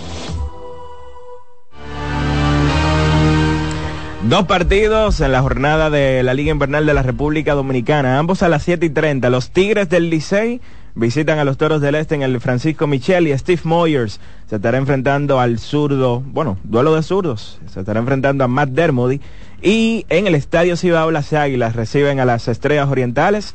Philip Valdés contra Ariel Miranda. Brugal, embajador de lo mejor de nosotros, presentó Nuestra pasión por la calidad se reconoce en los detalles, trascendiendo cinco generaciones de maestros roneros, creando, a través de la selección de las mejores barricas, un líquido con un carácter único, envejecido con cuidado bajo nuestro cálido clima, tal como lo inició don Andrés Brugal en 1888. Un legado celebrado en todo el mundo que nos enorgullece e inspira a ser embajadores de lo mejor de nosotros. Brugal, desde 1888, la perfección del ron. El consumo de alcohol perjudica la salud. Amigo conductor, se acabaron los problemas de mantenimiento y embellecimiento automotriz con los productos Lubristar. Dale brillo y vida a la pintura de tu vehículo con nuestra cera brilladora en spray. Para el interior y asientos tenemos brilladores y limpiadores a base de silicona líquida y en gel. También tenemos el spray Tire Shine para brillar los neumáticos y demás partes plásticas. Y para el mantenimiento en general, Lubristar también cuenta con aditivos para el combustible y el aceite del motor fluidos hidráulicos y de frenos, culan, penetrantes, espumas, limpiadoras y muchos más. Lubristar, productos de calidad internacional que cuidan tu vehículo y tu bolsillo también. Distribuye importadora Trébol. No te dobles, tira siempre derecho como Taveras. Con Taveras, senador por la provincia Santo Domingo. Yo no me doblo. Loto Loteca. Hoy lunes, 527 millones de pesos. Si aciertas seis números de la Loto, ganas 20 millones más el acumulado. Y si aciertas los seis números de la Loto más el número de extra, ganas 120 millones más el acumulado. Pero si aciertas los seis números de la Loto más el número del extra y el número del Power, ganas 520 millones más el acumulado. Y para hoy lunes, 527 millones en el Power Loto. Loto Loteca, el juego cambió a tu favor. Vive la experiencia del color popular en sus diferentes acabados. Pinturas popular. Cuando sea grande, quiero ser fuerte e independiente. Quiero trabajar y construir un mejor país. Quiero luchar para que todos tengamos voz y que podamos crecer juntos. Quiero demostrar que es posible. Cuando sea grande, quiero inspirar a los demás. Quiero ser como mi mamá. Siendo ejemplo, podemos alcanzar el futuro que queremos. Banco BHD, el futuro que quieres. Batazo de los buenos, de los que no se doblan. Con Taveras, senador por la provincia Santo Domingo. Yo no me doblo. La bola atrás, atrás y se fue. Comenzó la temporada que más nos gusta a los dominicanos. Esa en la que nos gozamos cada jugada. A lo más profundo, la bola. Y estamos listos para dar cuerda desde que amanece. Señores, quítense del medio. La cruz amarillita. Disfruta en grande la pasión que nos une. Donde te encuentres, lo importante es que haya Pizza Hut, patrocinador oficial de la Liga de Béisbol Profesional de la República Dominicana. Dry Block Waterproofing. Nueva generación de impermeabilizantes de pinturas popular. Compra Muné, mueve Muné, bate Muné, toma Muné, toma, toma, sin dudar. Chocolate es lo que quieres llevar. Mueve, mueve esa tableta hasta que se disuelva completa. Compra, mueve, bate, toma, compra, mueve, bate, toma. Muné, disponible en colmados y supermercados. Vive la experiencia del color popular en sus diferentes acabados. Pinturas popular. El mundo ya es muy complejo. Por eso, queremos hacerlo diferente.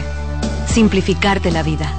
Para empezar, pondremos todos tus servicios, móviles y del hogar, en un solo plan, con más internet y aumento de velocidad a un solo precio. Así de simple. Y este es solo el comienzo.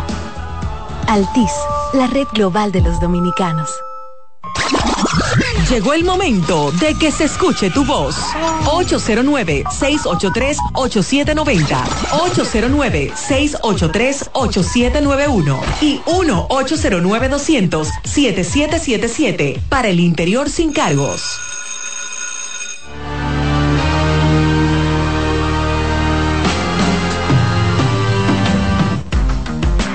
Retornamos con la voz del fanático y seguimos tomando llamadas. Adelante, buenas tardes, no siempre. Adelante, saludo a todo el equipo ahí. Saludos, Araujo, hermano. Suave, Araujo, mira. Es increíble, Araujo, mira. Que entre Juan Tayota, Ángel y Merán, tú prefieres escuchar Queen Deporte. Ok. ¿Qué fue lo que dijo el amigo? ¿Qué prefiere Queen Deporte por encima de Merán No escuché bien, no escuché bien. No, no, realmente no. No, pero venga, usted que entendió, dígalo. Que yo no sé qué fue lo que Marco, dijo. que se rió. Pero tú eres que tiene auriculares, tú debiste haber Ah, escuchado. Yo escuché que él dijo que él prefiere Queen Deporte por encima de Merán y de Ah, Ángel. lo repite. Cuidado, cuidado, cuidado si usted está hablando por usted. No, no. Adelante, buenas tardes. Daniel, Dígamelo. tú ibas a decir algo que dijo alguien de los Clippers, pero como que no... Que Russell Westbrook No lo se sacrificó. Sí, sí. Y, y, y, y, eso es todavía una muestra más grande de estar, estar dejando mal parado a Harden. Totalmente, totalmente. Señores, Y así mismo como uno ataca a Westbrook, hay que dársela, porque él mismo fue que dijo, "De- déjame en la banca. bueno, lo primero es que él el año pasado aceptó su rol. Bueno, estuvo en el cuadro titular con el conjunto de los Clippers y le dio un buen rendimiento al conjunto de los Clippers. Y estuvo dispuesto al principio de esta temporada, en la temporada baja, de renovar con ellos ganando el mínimo. Russell Westbrook está ganando 5 millones de dólares, a pesar de que el rendimiento que les dio a los Clippers fue muy superior a esos 5 millones. Y ahora él toma la decisión no de aceptar ir a la banca.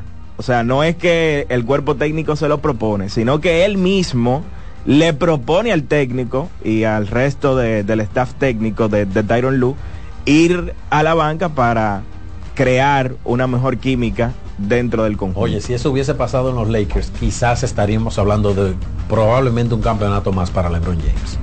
La química. Esa, ese desprendimiento de Russell Westbrook. No, pero él fue a la banca en los Lakers. A él lo llevaron a la banca. Él no propuso Sí, que lo sí. lleven a la Ahí no ganaba ni con Winsor G. No, lo que pasa es, ¿Eh? lo que pasa es que el equipo que no mete de tres no va a ganar en esta NBA. Olvídese de eso. ¿Cómo que dice yo, Daniel? Eh, ¿Quién? Winsor G. ¿Usted qué rapero? Usted- es que yo no entiendo, este es el rapero, este es el rapero más raro. Le dice que canta y no canta. Vámonos con la llamada, hombre, ya perdiste tu chance. Se encasquilló, se encasquilló. el- Por eso fue rap. que Odalí le dijo no cante más. El rap se le trancó. Me la estoy jugando, mire, y, así me hace quedar mal. Adelante, buenas tardes. Sí. ¿Se escucha bien? Sí. Ok, saludos. Mira, eh, Ale y Daniel, ustedes que están metidos en el Licey, pero dos, dos preguntas, una pregunta de dos peloteros. El famoso Joe Tunan, ¿qué ha pasado con él?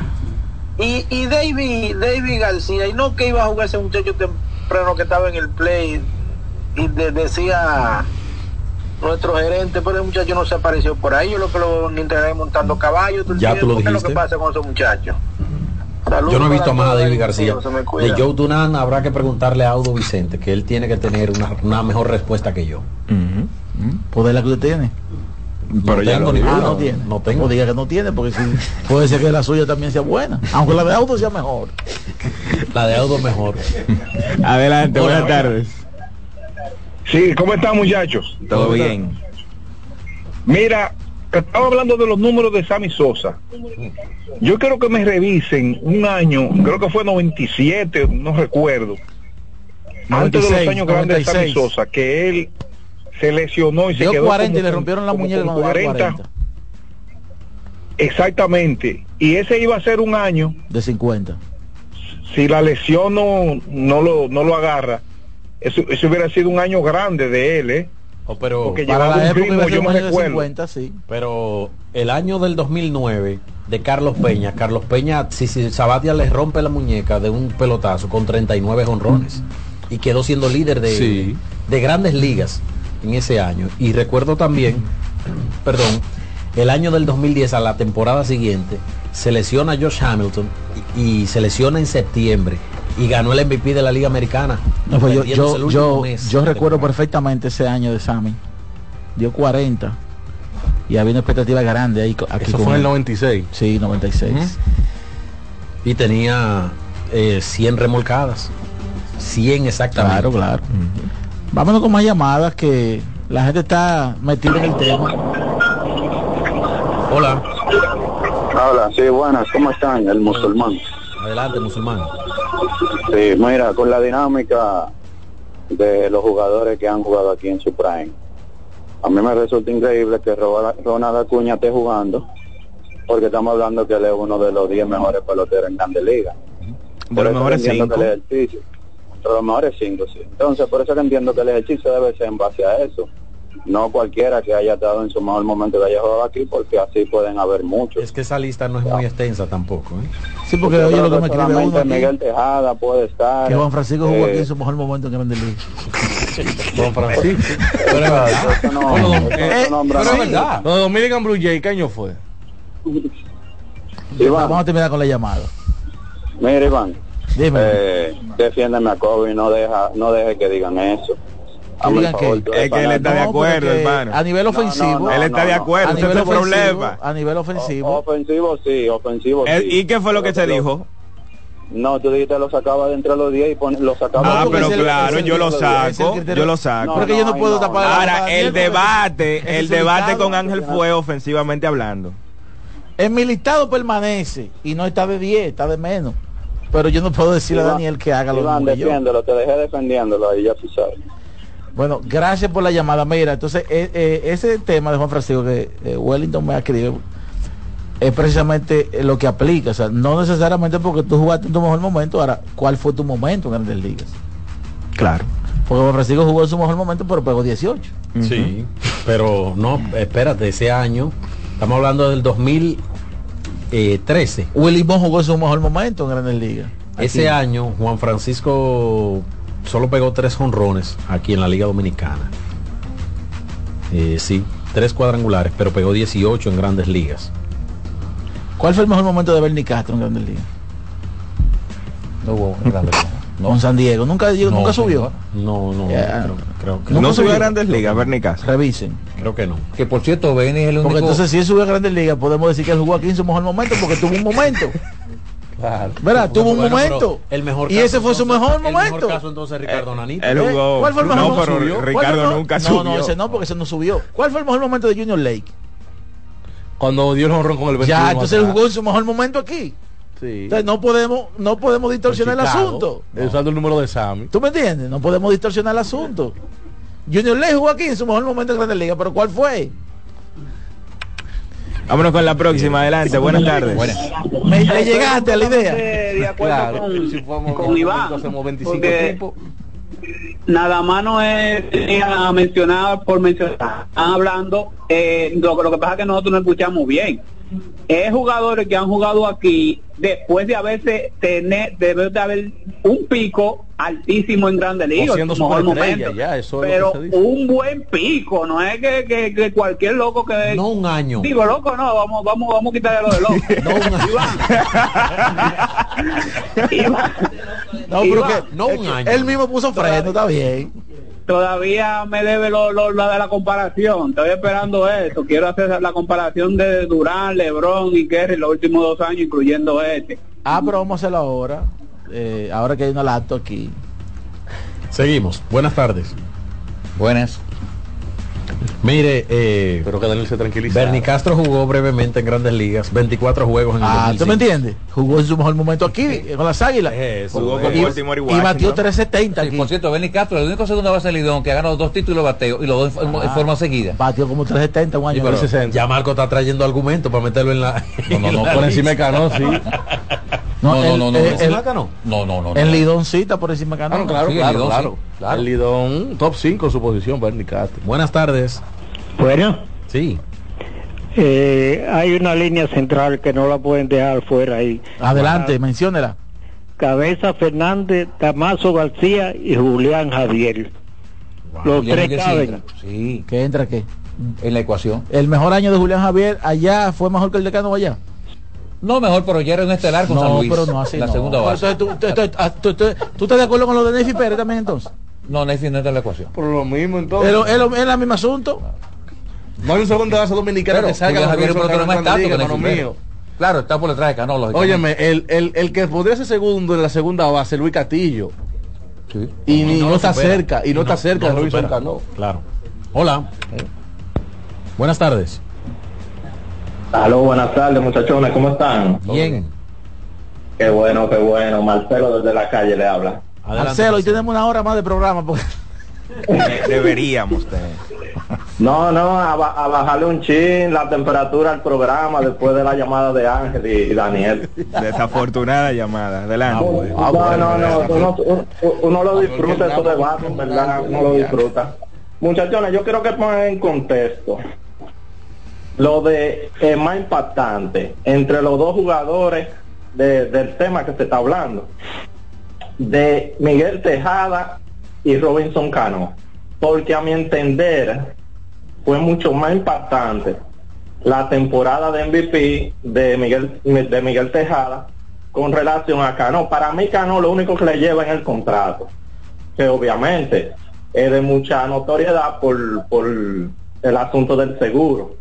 Pero yo quiero que ustedes verifiquen si, si Miguel Tejada, en ese momento que él jugó, él estaba durante la racha de los 900 y pico de juegos consecutivos que él tuvo. A ver si eso también le da peso a Miguel Tejada, porque en verdad tú tienes una racha tan larga y venía Juve Invernal, eh, tiene realmente un gran peso. Lo escucho en el aire. Gracias por tu llamada. Interesante porque eso es un elemento nuevo, el impacto. Porque estábamos hablando de, de, de, ¿verdad? de talento neto y del y del estatus en grandes ligas. Exacto. Ahora bien, a nivel de impacto, yo no tengo ninguna duda, estoy de acuerdo con el amigo, de que el impacto que creaba Tejada el premio. cuando jugó aquí siendo Claro. MVP fue mayor por eso y porque eh, eh, Tejada llegó para uniformarse a jugar con las Águilas en el momento donde la rivalidad Licey y Águilas estaba en un punto probablemente el más alto. Y fue parte Búscate, de- búscate Donde se enfrentaron en varias finales consecutivas. la temporada del equipo campeón, para, para ver estadísticamente, comparar O estadísticamente sea, de Miguel Tejada. aquí había, el- había, había un titular en los periódicos fijo. Llegó la guagua. Sí. Llegó la guagua. Entonces, eso es, eso es impacto. Ahora, hay una diferencia entre impacto por el premio de MVP Y El talento. impacto, el impacto que causaron ambos jugadores en la temporada que terminó Correcto. ese año en Grandes Ligas. Por ejemplo, Cano tuvo un temporadón ese año. Sí, porque Tejada gana un MVP, vamos a decir, por un aspecto colectivo de un equipo que hizo algo histórico. Y que claro, no, en claro, fue, un temporadón.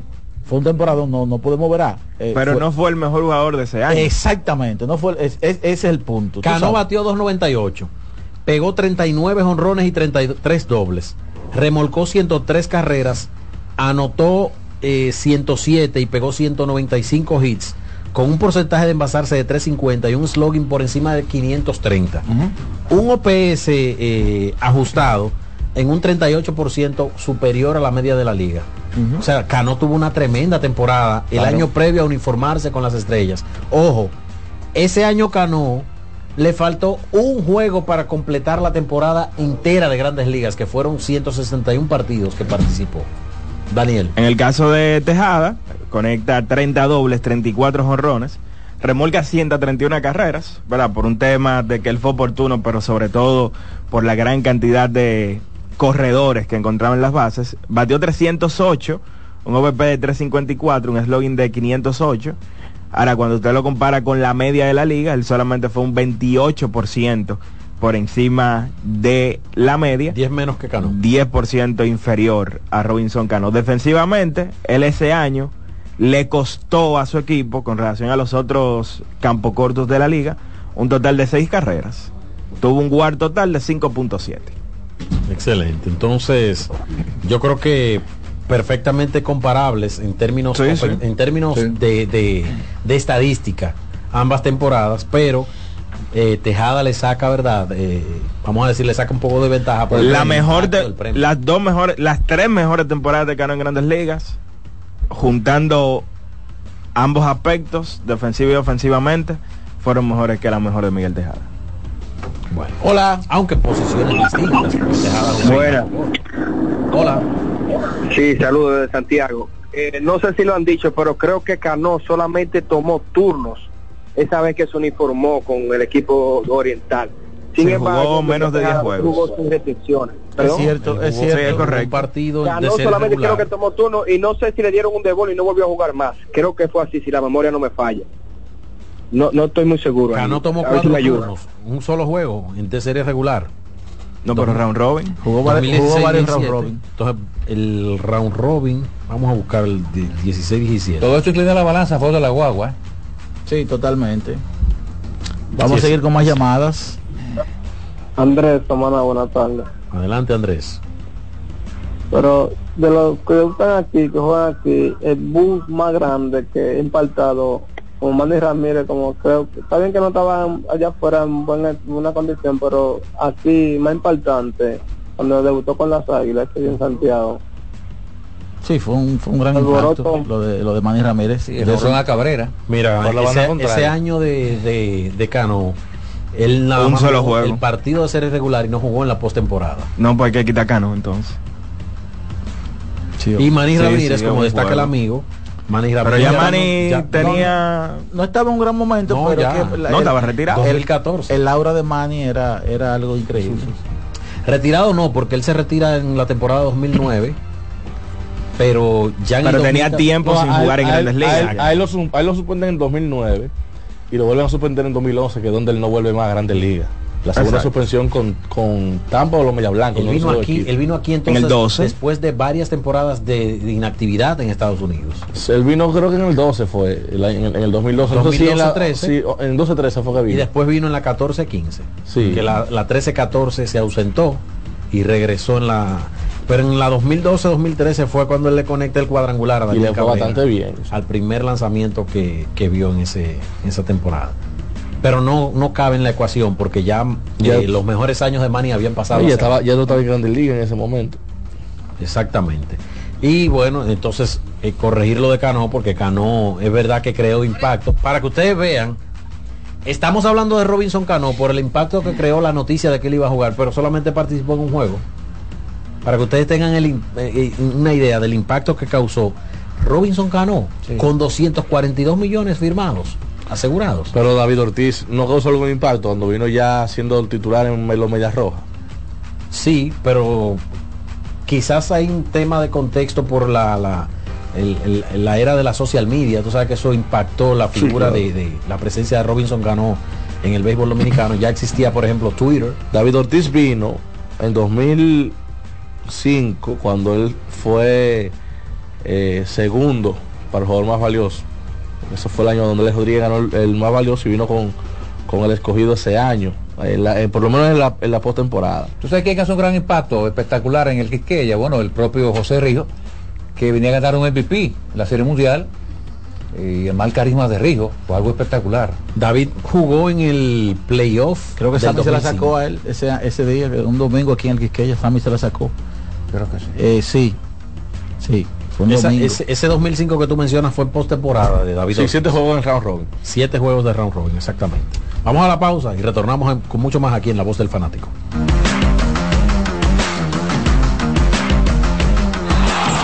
La voz del fanático, tu tribuna deportiva por CDN Radio.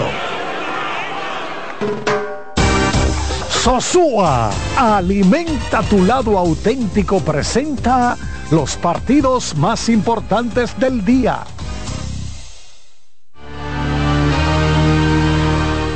Bueno, hoy en el baloncesto de la NBA a las 8 y 30 los Caesars enfrentan a los halcones, de Atlanta. A esa misma hora los Celtics enfrentan a los Raptors en el Scotiabank Arena. Hoy juega Víctor Wembanyama en un partido que será transmitido por ESPN. Los Sacramento Kings enfrentando a los San Antonio Spurs. A las 9 los Pelicans de Zion Williamson reciben a los campeones, los Denver Nuggets. Y a las 11 los Phoenix Suns, en otro partido que será televisado, estarán enfrentando al Utah Jazz. Y en el último partido de la jornada, y siempre interesante porque allí estará LeBron Raymond James, Los Angeles Lakers visitan a los Portland Trail Blazers.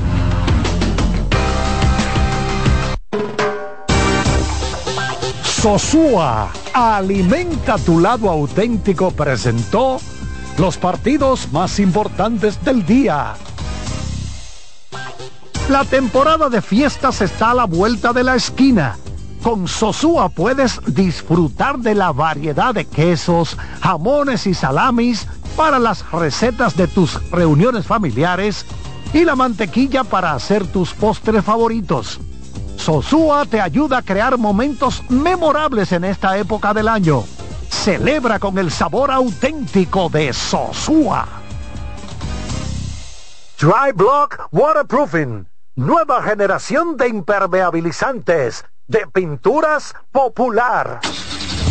Amigo conductor, se acabaron los problemas de mantenimiento y embellecimiento automotriz con los productos Lubristar. Dale brillo y vida a la pintura de tu vehículo con nuestra cera brilladora en spray. Para el interior y asientos tenemos brilladores y limpiadores a base de silicona líquida y en gel. También tenemos el spray Tire Shine para brillar los neumáticos y demás partes plásticas. Y para el mantenimiento en general, Lubristar también cuenta con aditivos para el combustible y el aceite del motor fluidos hidráulicos y de frenos, culan, penetrantes, espumas, limpiadoras y muchos más. Lubristar, productos de calidad internacional que cuidan tu vehículo y tu bolsillo también. Distribuye importadora Trébol. No bates de. Vota por Tavera Senador por la provincia Santo Domingo. Con Tavera Senador. Yo no me doblo. Loto Loteca. Hoy lunes, 527 millones de pesos. Si aciertas seis números de la Loto, ganas 20 millones más el acumulado. Y si aciertas los seis números de la Loto más el número de extra, ganas 120 millones más el acumulado. Pero si aciertas los seis números de la Loto más el número del extra y el número del Power, ganas 520 millones más el acumulado. Y para hoy lunes, 527 millones en el Power Loto. Loto Loteca, el juego cambió a tu favor. Dry Block Waterproofing. Nueva generación de impermeabilizantes de pinturas popular.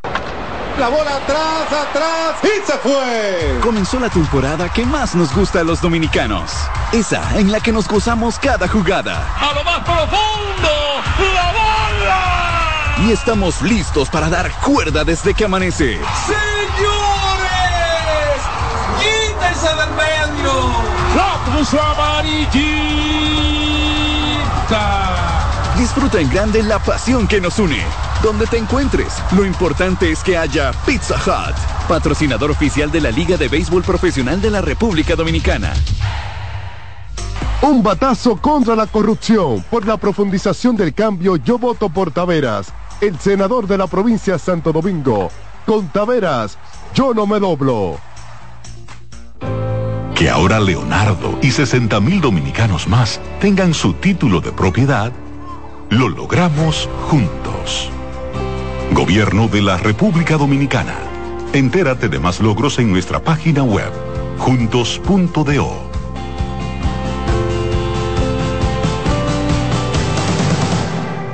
Vive la experiencia del color popular en sus diferentes acabados. Pinturas Popular. Seguimos con La Voz del Fanático.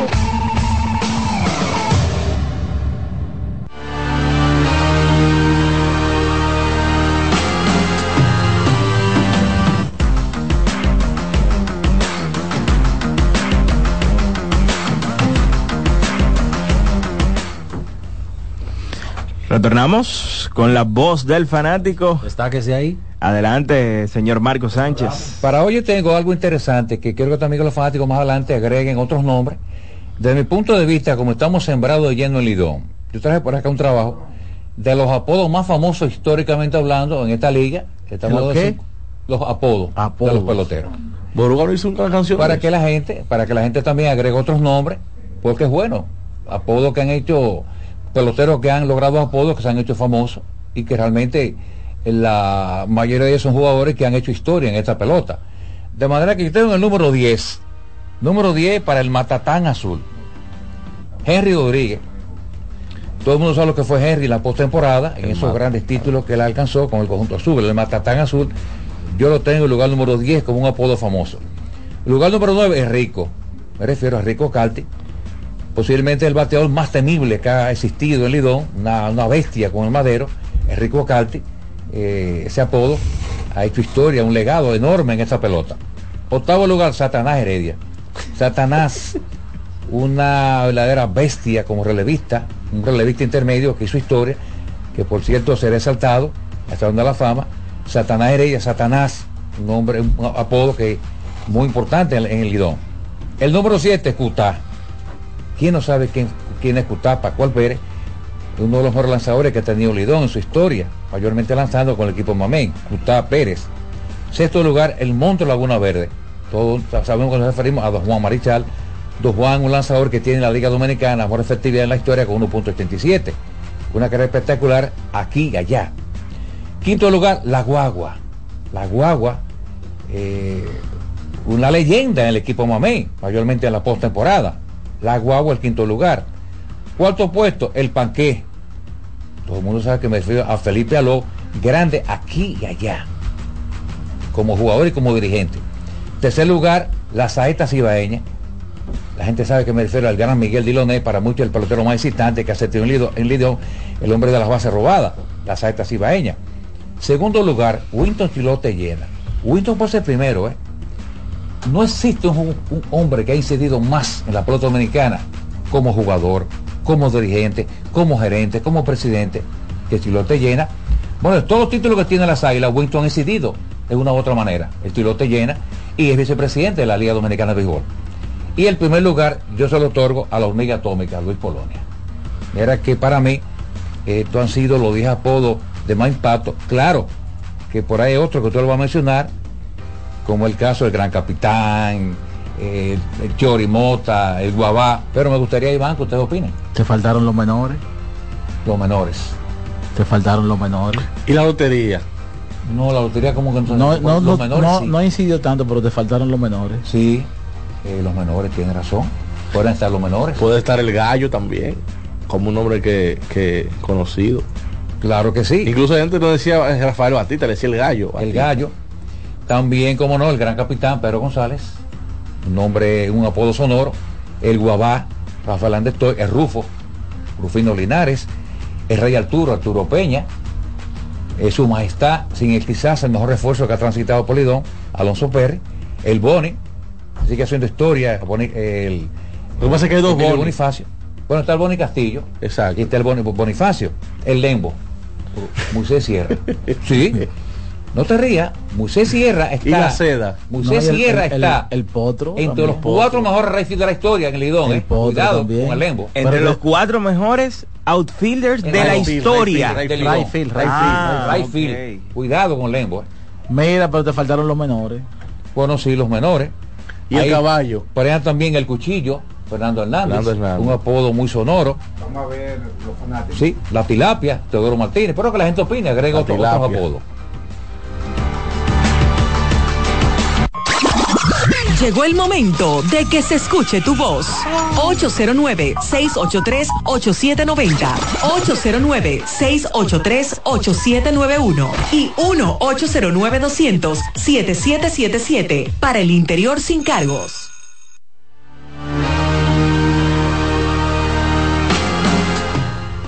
Adelante, buenas tardes. Adelante. Buenas. Pero ustedes tenían dos apodos. ¿Perdón? En el caso de Dioné, No, no escucho bien. decían la saeta y decían el dueño del play. No, no te escucho mal. La- lamentamos la, lamentamos la cortar, pero no se estaba escuchando. Buenas tardes, buenas tardes, la voz del fanático. Sí, buenas tardes. Sí. No, no, pero él- Eh, él- no sé si ustedes mencionaron la negra pola. Ey, ese duro ey, también. Sí, Duro. Ese es bueno. sí. Ese es bueno. Pola. Sí, la es bueno. Saca uno y mete ese. Y la cacata. No, no, la, no, no. Ese José Lima, como Sí, que sí, no. que la cagada por lo- ¿Cómo que no? La negra pola sí. Sí, aló. Adelante. Sí, Adelante. en el caso de Miguel Dioné, tenía dos apodos. ¿Cuáles son, hermano? Adelante. No, que no se escucha. No, no, lamentablemente. Se está cortando. El vaina está Buenas. Adelante, buenas tardes. Buenas tardes. Bueno, yo le voy a mencionar dos. Félix Fermín, el gato. Bueno, también. Y Félix Martínez, el gatico. Ah, bueno, el gatico. Sí, No, pero el, el gato, el gato eh, era un, un apodo de primera aquí. Sí, señor. Claro, sí, señor. Adelante, buenas tardes. Por Daniel y el equipo completo, buenas tardes. Buenas. Eddie Ramírez de este lado. Sí. Te falta uno que le llamaban la ciudad mecánica, Rubén Robles. Rubén Robles. La ciudad Rubén Robles. mecánica. Wow. Rebautizado de esa manera el Sí, señor José Siri. Sí. Eh, ¿Sabe también cuál? La malanga. Gilberto Reyes. La malanga, sí. Adelante, buenas tardes. Sí, buena. Buenas. Le hablo un aguilucho de, de aquí, de Pensilvania. Adelante, amigo. Yo escuché un comentario el otro día. Las águilas todavía le faltan 30 juegos y ya los liceístas la están descalificando como que, que ya las águilas se quedaron. Eh, Y Licey, faltándole dos juegos, todavía ellos tenían esperanza de clasificar. Entonces todavía faltan 30 juegos, que cualquier cosa puede pasar. Licey se puede quedar fuera todavía. Bueno, Cualquier hermano. fuera.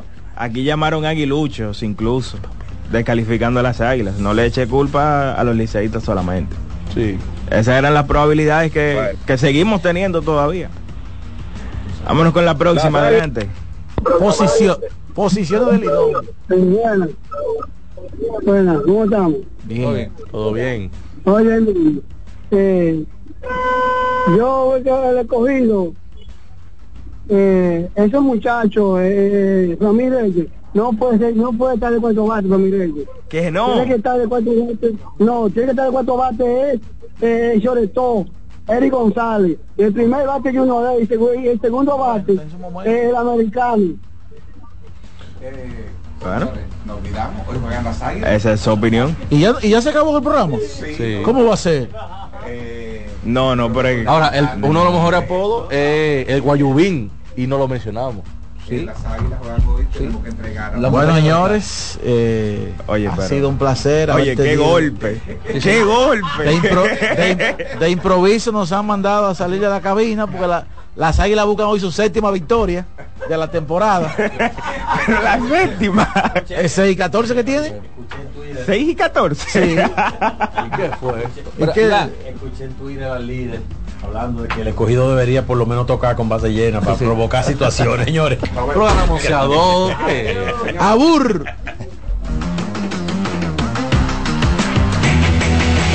CDN Radio presentó La Voz del Fanático, primer programa interactivo de deportes en República Dominicana. La Voz del Fanático. ¿Te perdiste el programa de hoy? Escucha el podcast descargando la aplicación oficial de La Voz del Fanático, disponible en el App Store para iOS y en Google Play para Android. Escuchas CDN Radio, 92.5 Santo Domingo Sur y Este, 89.9 Punta Cana y 89.7 toda la región norte. Are you ready? Get set. Go!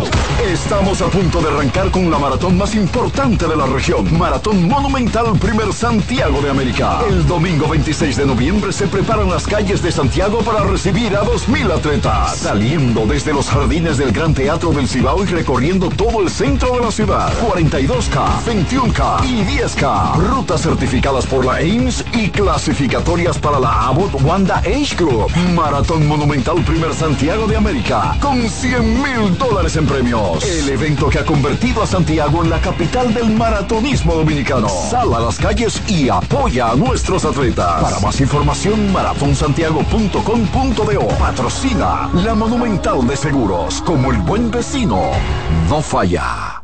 Si eres afiliado de AFP Crecer, ya puedes disfrutar de nuestro club de amigos.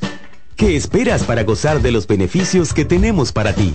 Accede a afpcrecer.com.do y conoce los comercios aliados. María, Dime, mi amor. estoy revisando el estado de cuenta de la tarjeta de crédito.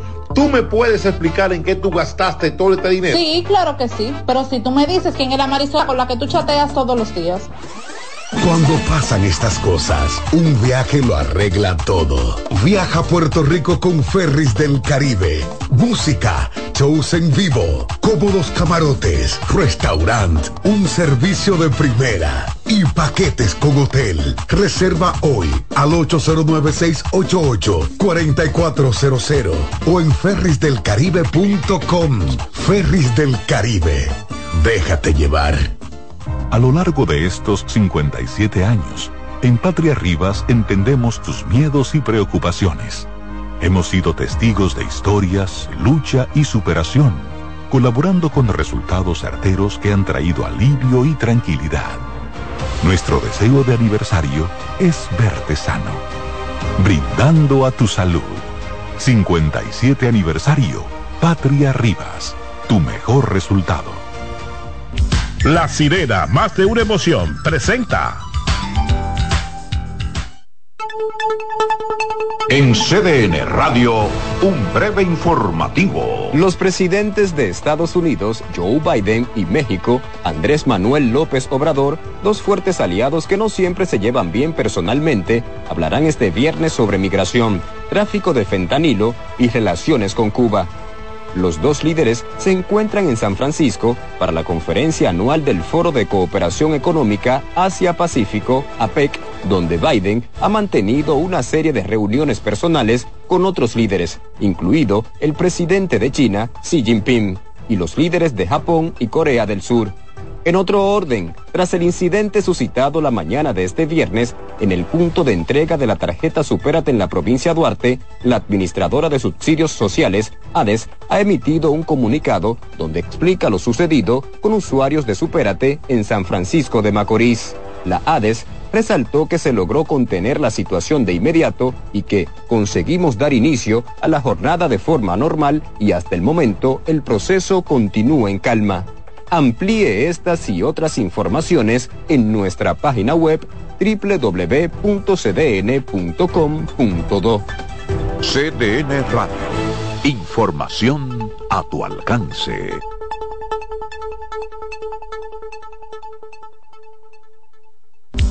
La sirena, más de una emoción, presentó.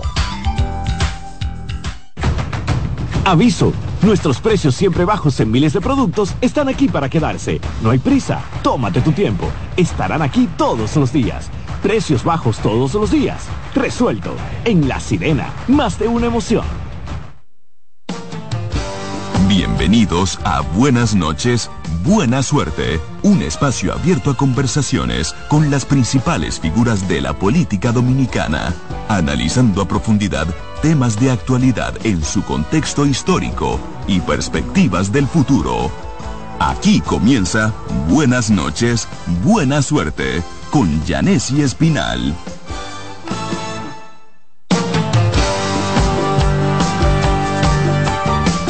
Bienvenidos a Buenas noches y buena suerte. Otro viernes lluvioso. ¿Hay menos tapón o hay, o hay más tapón este viernes? Hoy estamos aquí, como cada viernes, hablando de temas de salud mental y bienestar. Hoy, señores, yo me siento más privilegiada que cualquier viernes porque tengo en cabina no solamente a una profesional, a una madre, tengo a una persona que considero aparte de responsable, a una amiga. Con nosotros esta noche está la doctora Lourdes Rodríguez, especialista en cirugía plástica, reconstructiva y estética. Y estética. Buenas noches, Lourdes. Qué bueno es tenerte aquí en el programa Buenas hoy. noches, Karina. De verdad que yo súper agradecida y elogiada de estar aquí acompañada de ti, que tenemos bastante tiempo ya conociéndonos y que compartimos mucho haciendo nuestras especialidades en Mm. Río de Janeiro y también en un espacio tan prestigioso como es CDN Radio. Ay, gracias. Lourdes, hoy venimos, tú vienes a hablarnos de dismorfia corporal. Sí. Mira, Karina, realmente yo quise traer este tema porque eso es un tema que nos aqueja mucho a los cirujanos plásticos día a día. ya que nosotros lo vemos con mucha frecuencia en nuestra consulta. Y muchas personas no saben que lo están padeciendo y ni siquiera saben qué significa esto. El trastorno dismórfico corporal no es más que cuando una persona se ve, se percibe Así de mismo. una manera totalmente diferente a como los otros lo perciben. Es un trastorno. Así mismo, entonces puede ser con cositas pequeñas como con cosas grandes y eso realmente le puede afectar mucho a la persona si cae en manos de un profesional no ético. Claro, entonces este, este trastorno puede ser real o imaginario. Así mismo. Eh, entonces, ¿qué pasa? Mira, cuando una paciente nos llega a la consulta, cuando tú ves que ya es una paciente que se ha sometido a muchos procedimientos estéticos, eh, y no tanto solo quirúrgicos, también pueden ser procedimientos mínimamente invasivos, como lo es el botox, eh, rellenos o, o una, un sinnúmero de, de procedimientos que nosotros tenemos hoy en día eh, a ofrecer a las personas, que tú ves que ya se ha sometido a tantos procedimientos que la persona ni siquiera se ve como era naturalmente. Entonces ella misma se percibe como que es- está fea o como que realmente no ha alcanzado el objetivo a nivel estético, a nivel corporal que ella quisiera tener.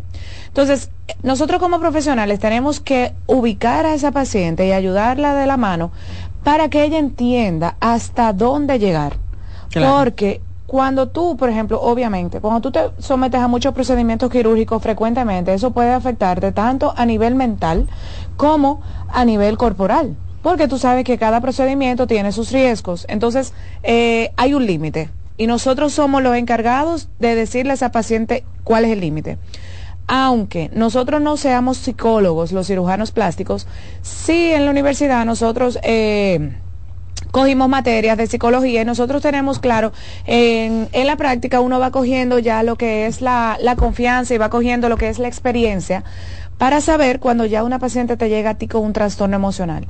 ¿Y por qué son tan importantes los trastornos emocionales? Porque para una persona someterse a cualquier tipo de procedimiento tiene que estar equilibrada. Así como tú tienes que estar equilibrada eh, corporalmente, o sea, cuando te realicemos tus exámenes preoperatorios, de que tu salud tiene que estar al día, tiene que estar bien para que todo salga bien en la cirugía. Así mismo debe estar tu parte emocional y tu parte psicológica. Claro que sí, porque en este trastorno, lamentablemente, las personas, aparte de que no se ven a sí mismas como son, también pueden, por esa misma situación, se pueden caer en lo que es una depresión, Claro. pueden tener ansiedad, pueden de- tener aparte otros trastornos. Entonces, cuando en, fuera antes, en, fuera del aire, tú me comentabas que hay pacientes que te pueden llegar que acabaron de hacerse una cirugía y te dicen o no me gustó o tal vez también se quieran hacer un procedimiento, eh, qué sé yo, al mismo tiempo ya del que se están haciendo. ¿Cómo tú identificas que esa persona no se encuentra emocionalmente estable en ese momento para hacerse esa cirugía o que realmente está padeciendo de la dismorfia Mira, corporal? Desde que un paciente entra por tu consultorio, que tú ves más o menos cómo trata tu asistente, cómo se sienta, cómo se maneja, las palabras que dice, su lenguaje corporal habla mucho. Y tú tienes que poner mucho enfoque en eso y ahí entra mucho lo que es la experiencia, porque, ¿verdad? Hay cosas que se aprenden en la universidad. Y hay cosas que se aprenden con la experiencia del día a día. Y uno se va uno va haciendo un conocimiento muy afilado en cuanto a esas pacientes. Por ejemplo, una paciente que llega muy inquieta, haciendo muchas preguntas, es bueno hacer preguntas antes de someterte a cualquier tipo de procedimiento porque es tu derecho y es tu deber investigar, o sea, ir a una cirugía ya eh, con conocimiento no es lo mismo que tú llegar y no saber nada de lo que se te va a realizar. Eso es una cosa, pero otra cosa es cuando una paciente es muy desequilibrada en el sentido de que te hace la misma pregunta de 50 maneras.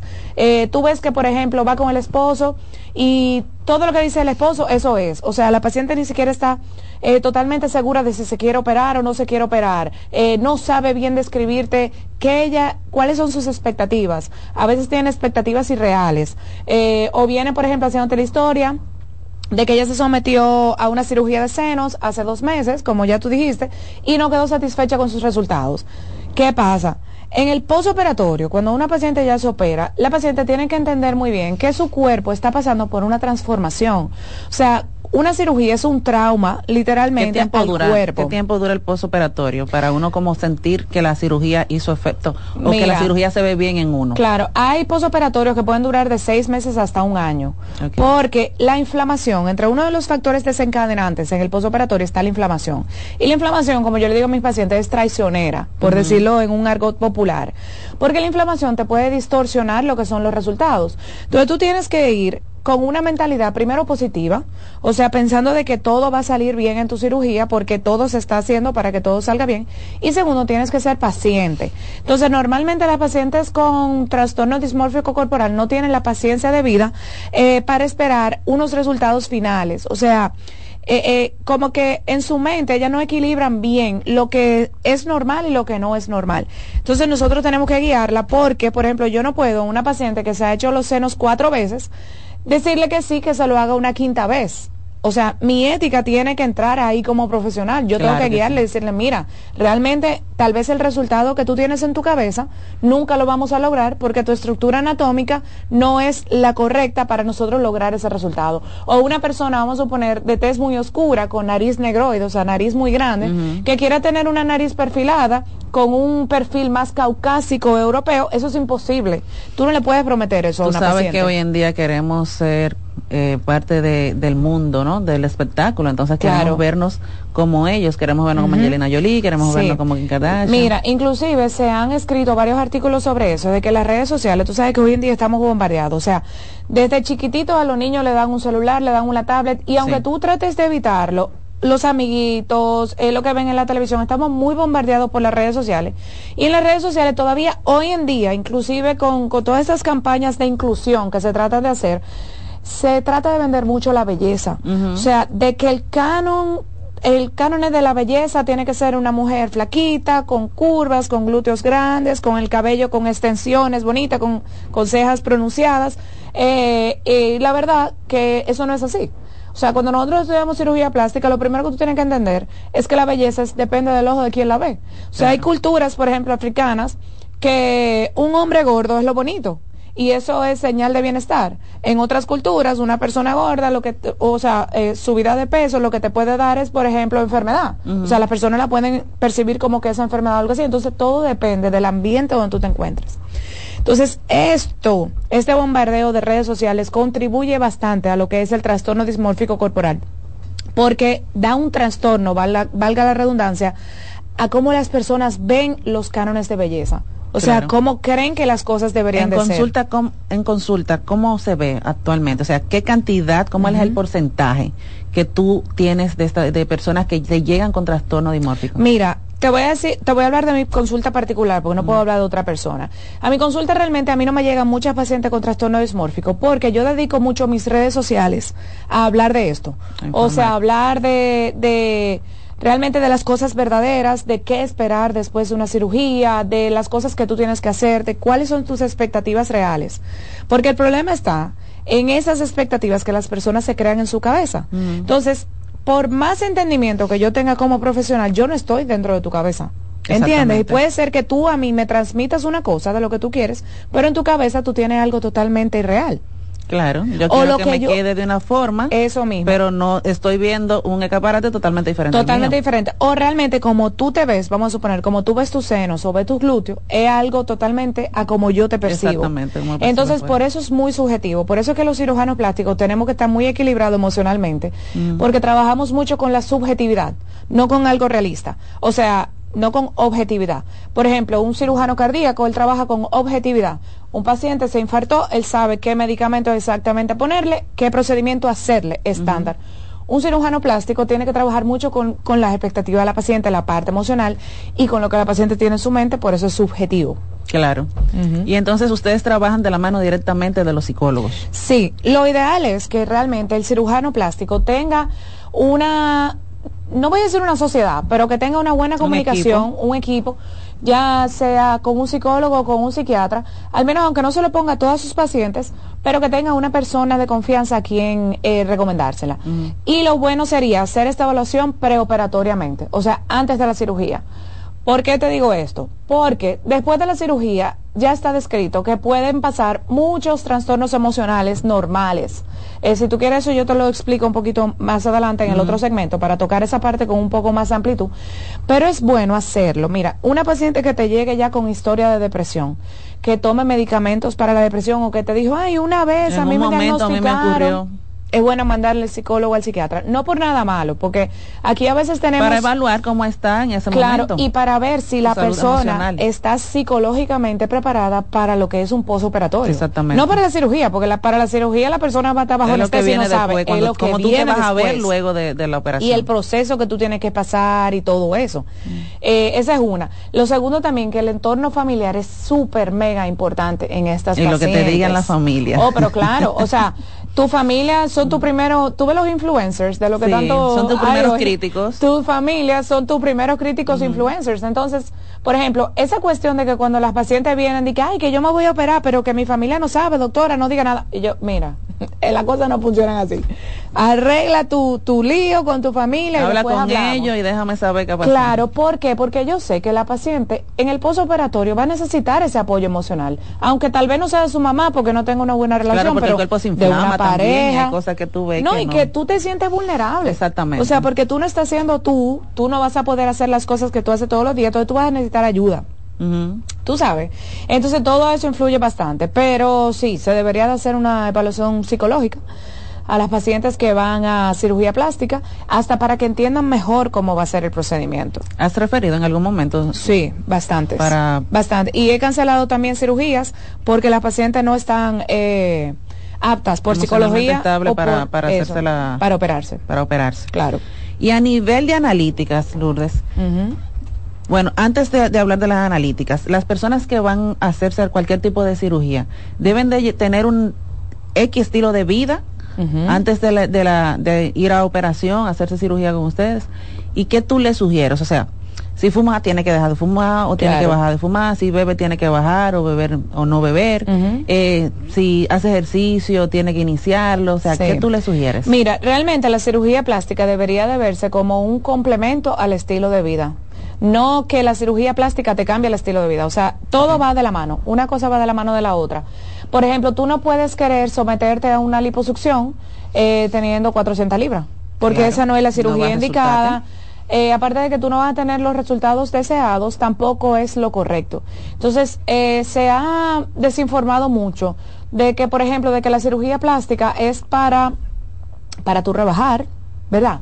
O para tú cambiar tu estructura anatómica y no es así. O sea, nosotros trabajamos ya con lo que tú tienes con tu base para embellecer lo que tú tienes. Entonces, sí, la persona tiene que tener, obviamente tiene que tener una salud. Eh, hay algunas enfermedades que o sea, algunas comorbidades agregadas que las personas pueden tener e inclusive se pueden operar, como son la hipertensión, como es, por ejemplo, la tiroides, la diabetes, siempre y cuando estén controladas y nosotros lo mandemos, lo enviemos donde un eh, especialista pertinente en el área para que evalúe si esa paciente está apta para operarse. Pero sí la persona tiene que tener un cambio en su en su, en su mentalidad y en su estilo de vida. O sea, tú tienes que saber que si, por ejemplo, tú te haces una cirugía corporal, una abdominoplastía una liposucción, tú no te vas a venir a seguir la misma dieta de comerte chicharrón todos los días. comiendo toda la noche. Así mismo, entonces tú tienes que agregar lo que son los ejercicios, obviamente, en tu día a día, para que mantengas tus resultados también. Porque el punto no es que yo te opere y a los seis meses tú tengas que volverte a operar lo mismo. Claro, porque sino no nada. mantener, tenemos que ma- tratar de mantener los resultados. Para nota doctora, de nuevo, me falta, tengo esta cosita aquí, señores. Así mismo. No estamos aquí esta noche, nos acompaña Lourdes Rodríguez, quien es especialista en cirugía plástica. Vamos a regresar en unos minutos luego de esta pausa. Usted está en sintonía con Buenas noches. Buena suerte. Estás en sintonía con CDN Radio. 92.5 FM para el Gran Santo Domingo, zona sur y este. Y 89.9 FM para Punta Cana. Para Santiago y toda la zona norte en la 89.7 FM. CDN Radio. La información a tu alcance. Felipe y Gaby dan fe del crecimiento de la construcción gracias a Banreservas. Lo mismo dicen Manolo, Conchita y toda la brigada por el apoyo que recibe la pelota. Muchos también son testigos del apoyo al arte y la cultura, y ni hablar de los que se benefician del programa de pignoración de arroz, como don Héctor y su gente. Que les cuente Jessica, que realizó su sueño ecoturístico con la ayuda de Expo Fomenta Pymes Banreservas. Los sectores construcción, pymes, deporte, arte, cultura, turismo y agricultura saben que detrás de uno que avanza hay muchos más echando hacia adelante. Ban Reservas, el banco de todos los dominicanos. Les presento a Juancho. ¿Qué lo que? Juancho era muy obeso. Redondo, manito. El mes pasado empezó el gimnasio. En la primera semana perdió 100 libras. De tener una barriga de Santa Claus, pasó a tener cuadritos en solo tres semanas. Roca y pico. Hoy le dio con 500 libras a pecho. Con apenas un mes de ejercicios, participará en su primer evento de fisiculturismo. No te lo creíste, ¿verdad? Si no te crees lo de Juancho, ¿cómo le puedes creer a alguien que promete duplicar tus ahorros en 30 días? Si ganarte el dinero es difícil, no lo arriesgues tan fácil. Confía tu dinero a entidades supervisadas. Más información en misioncentinela.com. Superintendencia de Bancos de la República Dominicana. Felipe y Gaby dan fe del crecimiento de la construcción gracias a Banreservas. Lo mismo dicen Manolo, Conchita y toda la brigada por el apoyo que recibe la pelota. Muchos también son testigos del apoyo al arte y la cultura, y ni hablar de los que se benefician del programa de pignoración de arroz, como don Héctor y su gente. Que les cuente Jessica, que realizó su sueño ecoturístico con la ayuda de Expo Fomenta Pymes Banreservas. Los sectores construcción, pymes, deporte, arte, cultura, turismo y agricultura saben que detrás de uno que avanza hay muchos más echando hacia adelante. Banreservas, el banco de todos los dominicanos. Seguimos con buenas noches, buena suerte. Continuamos en buenas noches y buena suerte. Hoy estamos con la presencia de la doctora Lourdes Rodríguez, quien es especialista en cirugía plástica. Para comunicarse a cabina, recuerden que nos pueden llamar al 809-683-8790 y 809-683-8791. Y desde el interior sin cargo y celulares al 809-200-7777. Comuníquense con nosotros y háganle todas sus preguntas sobre sus celulares al 809-200-7777. Comuníquense con nosotros y háganle todas sus preguntas sobre cirugía plástica a la doctora Lourdes Rodríguez. Lourdes, estábamos hablando antes de ir al aire de en base a la dismorfia corporal, de cómo eh, cuál es el protocolo para preparar física y emocionalmente a los pacientes. Sí, mira, lo primero es que va a depender, por ejemplo, si es una paciente que viene del exterior, o sea, desde otro país o una paciente que vive aquí. Vamos a enfocarnos más un poquito con las pacientes extranjeras, que es lo más diferente que nosotros hacemos en el postoperatorio, en el preoperatorio. Sí, y veo que a veces las pacientes vienen como que por un fin de semana y quieren hacer el- Correcto. se quieren hacer el procedimiento. La rapidez. Porque no es como tú ir al salón, teñirte, tú duras tres horas tiñéndote y ya Y tu ya, cabello está lindo, maravilloso para siempre.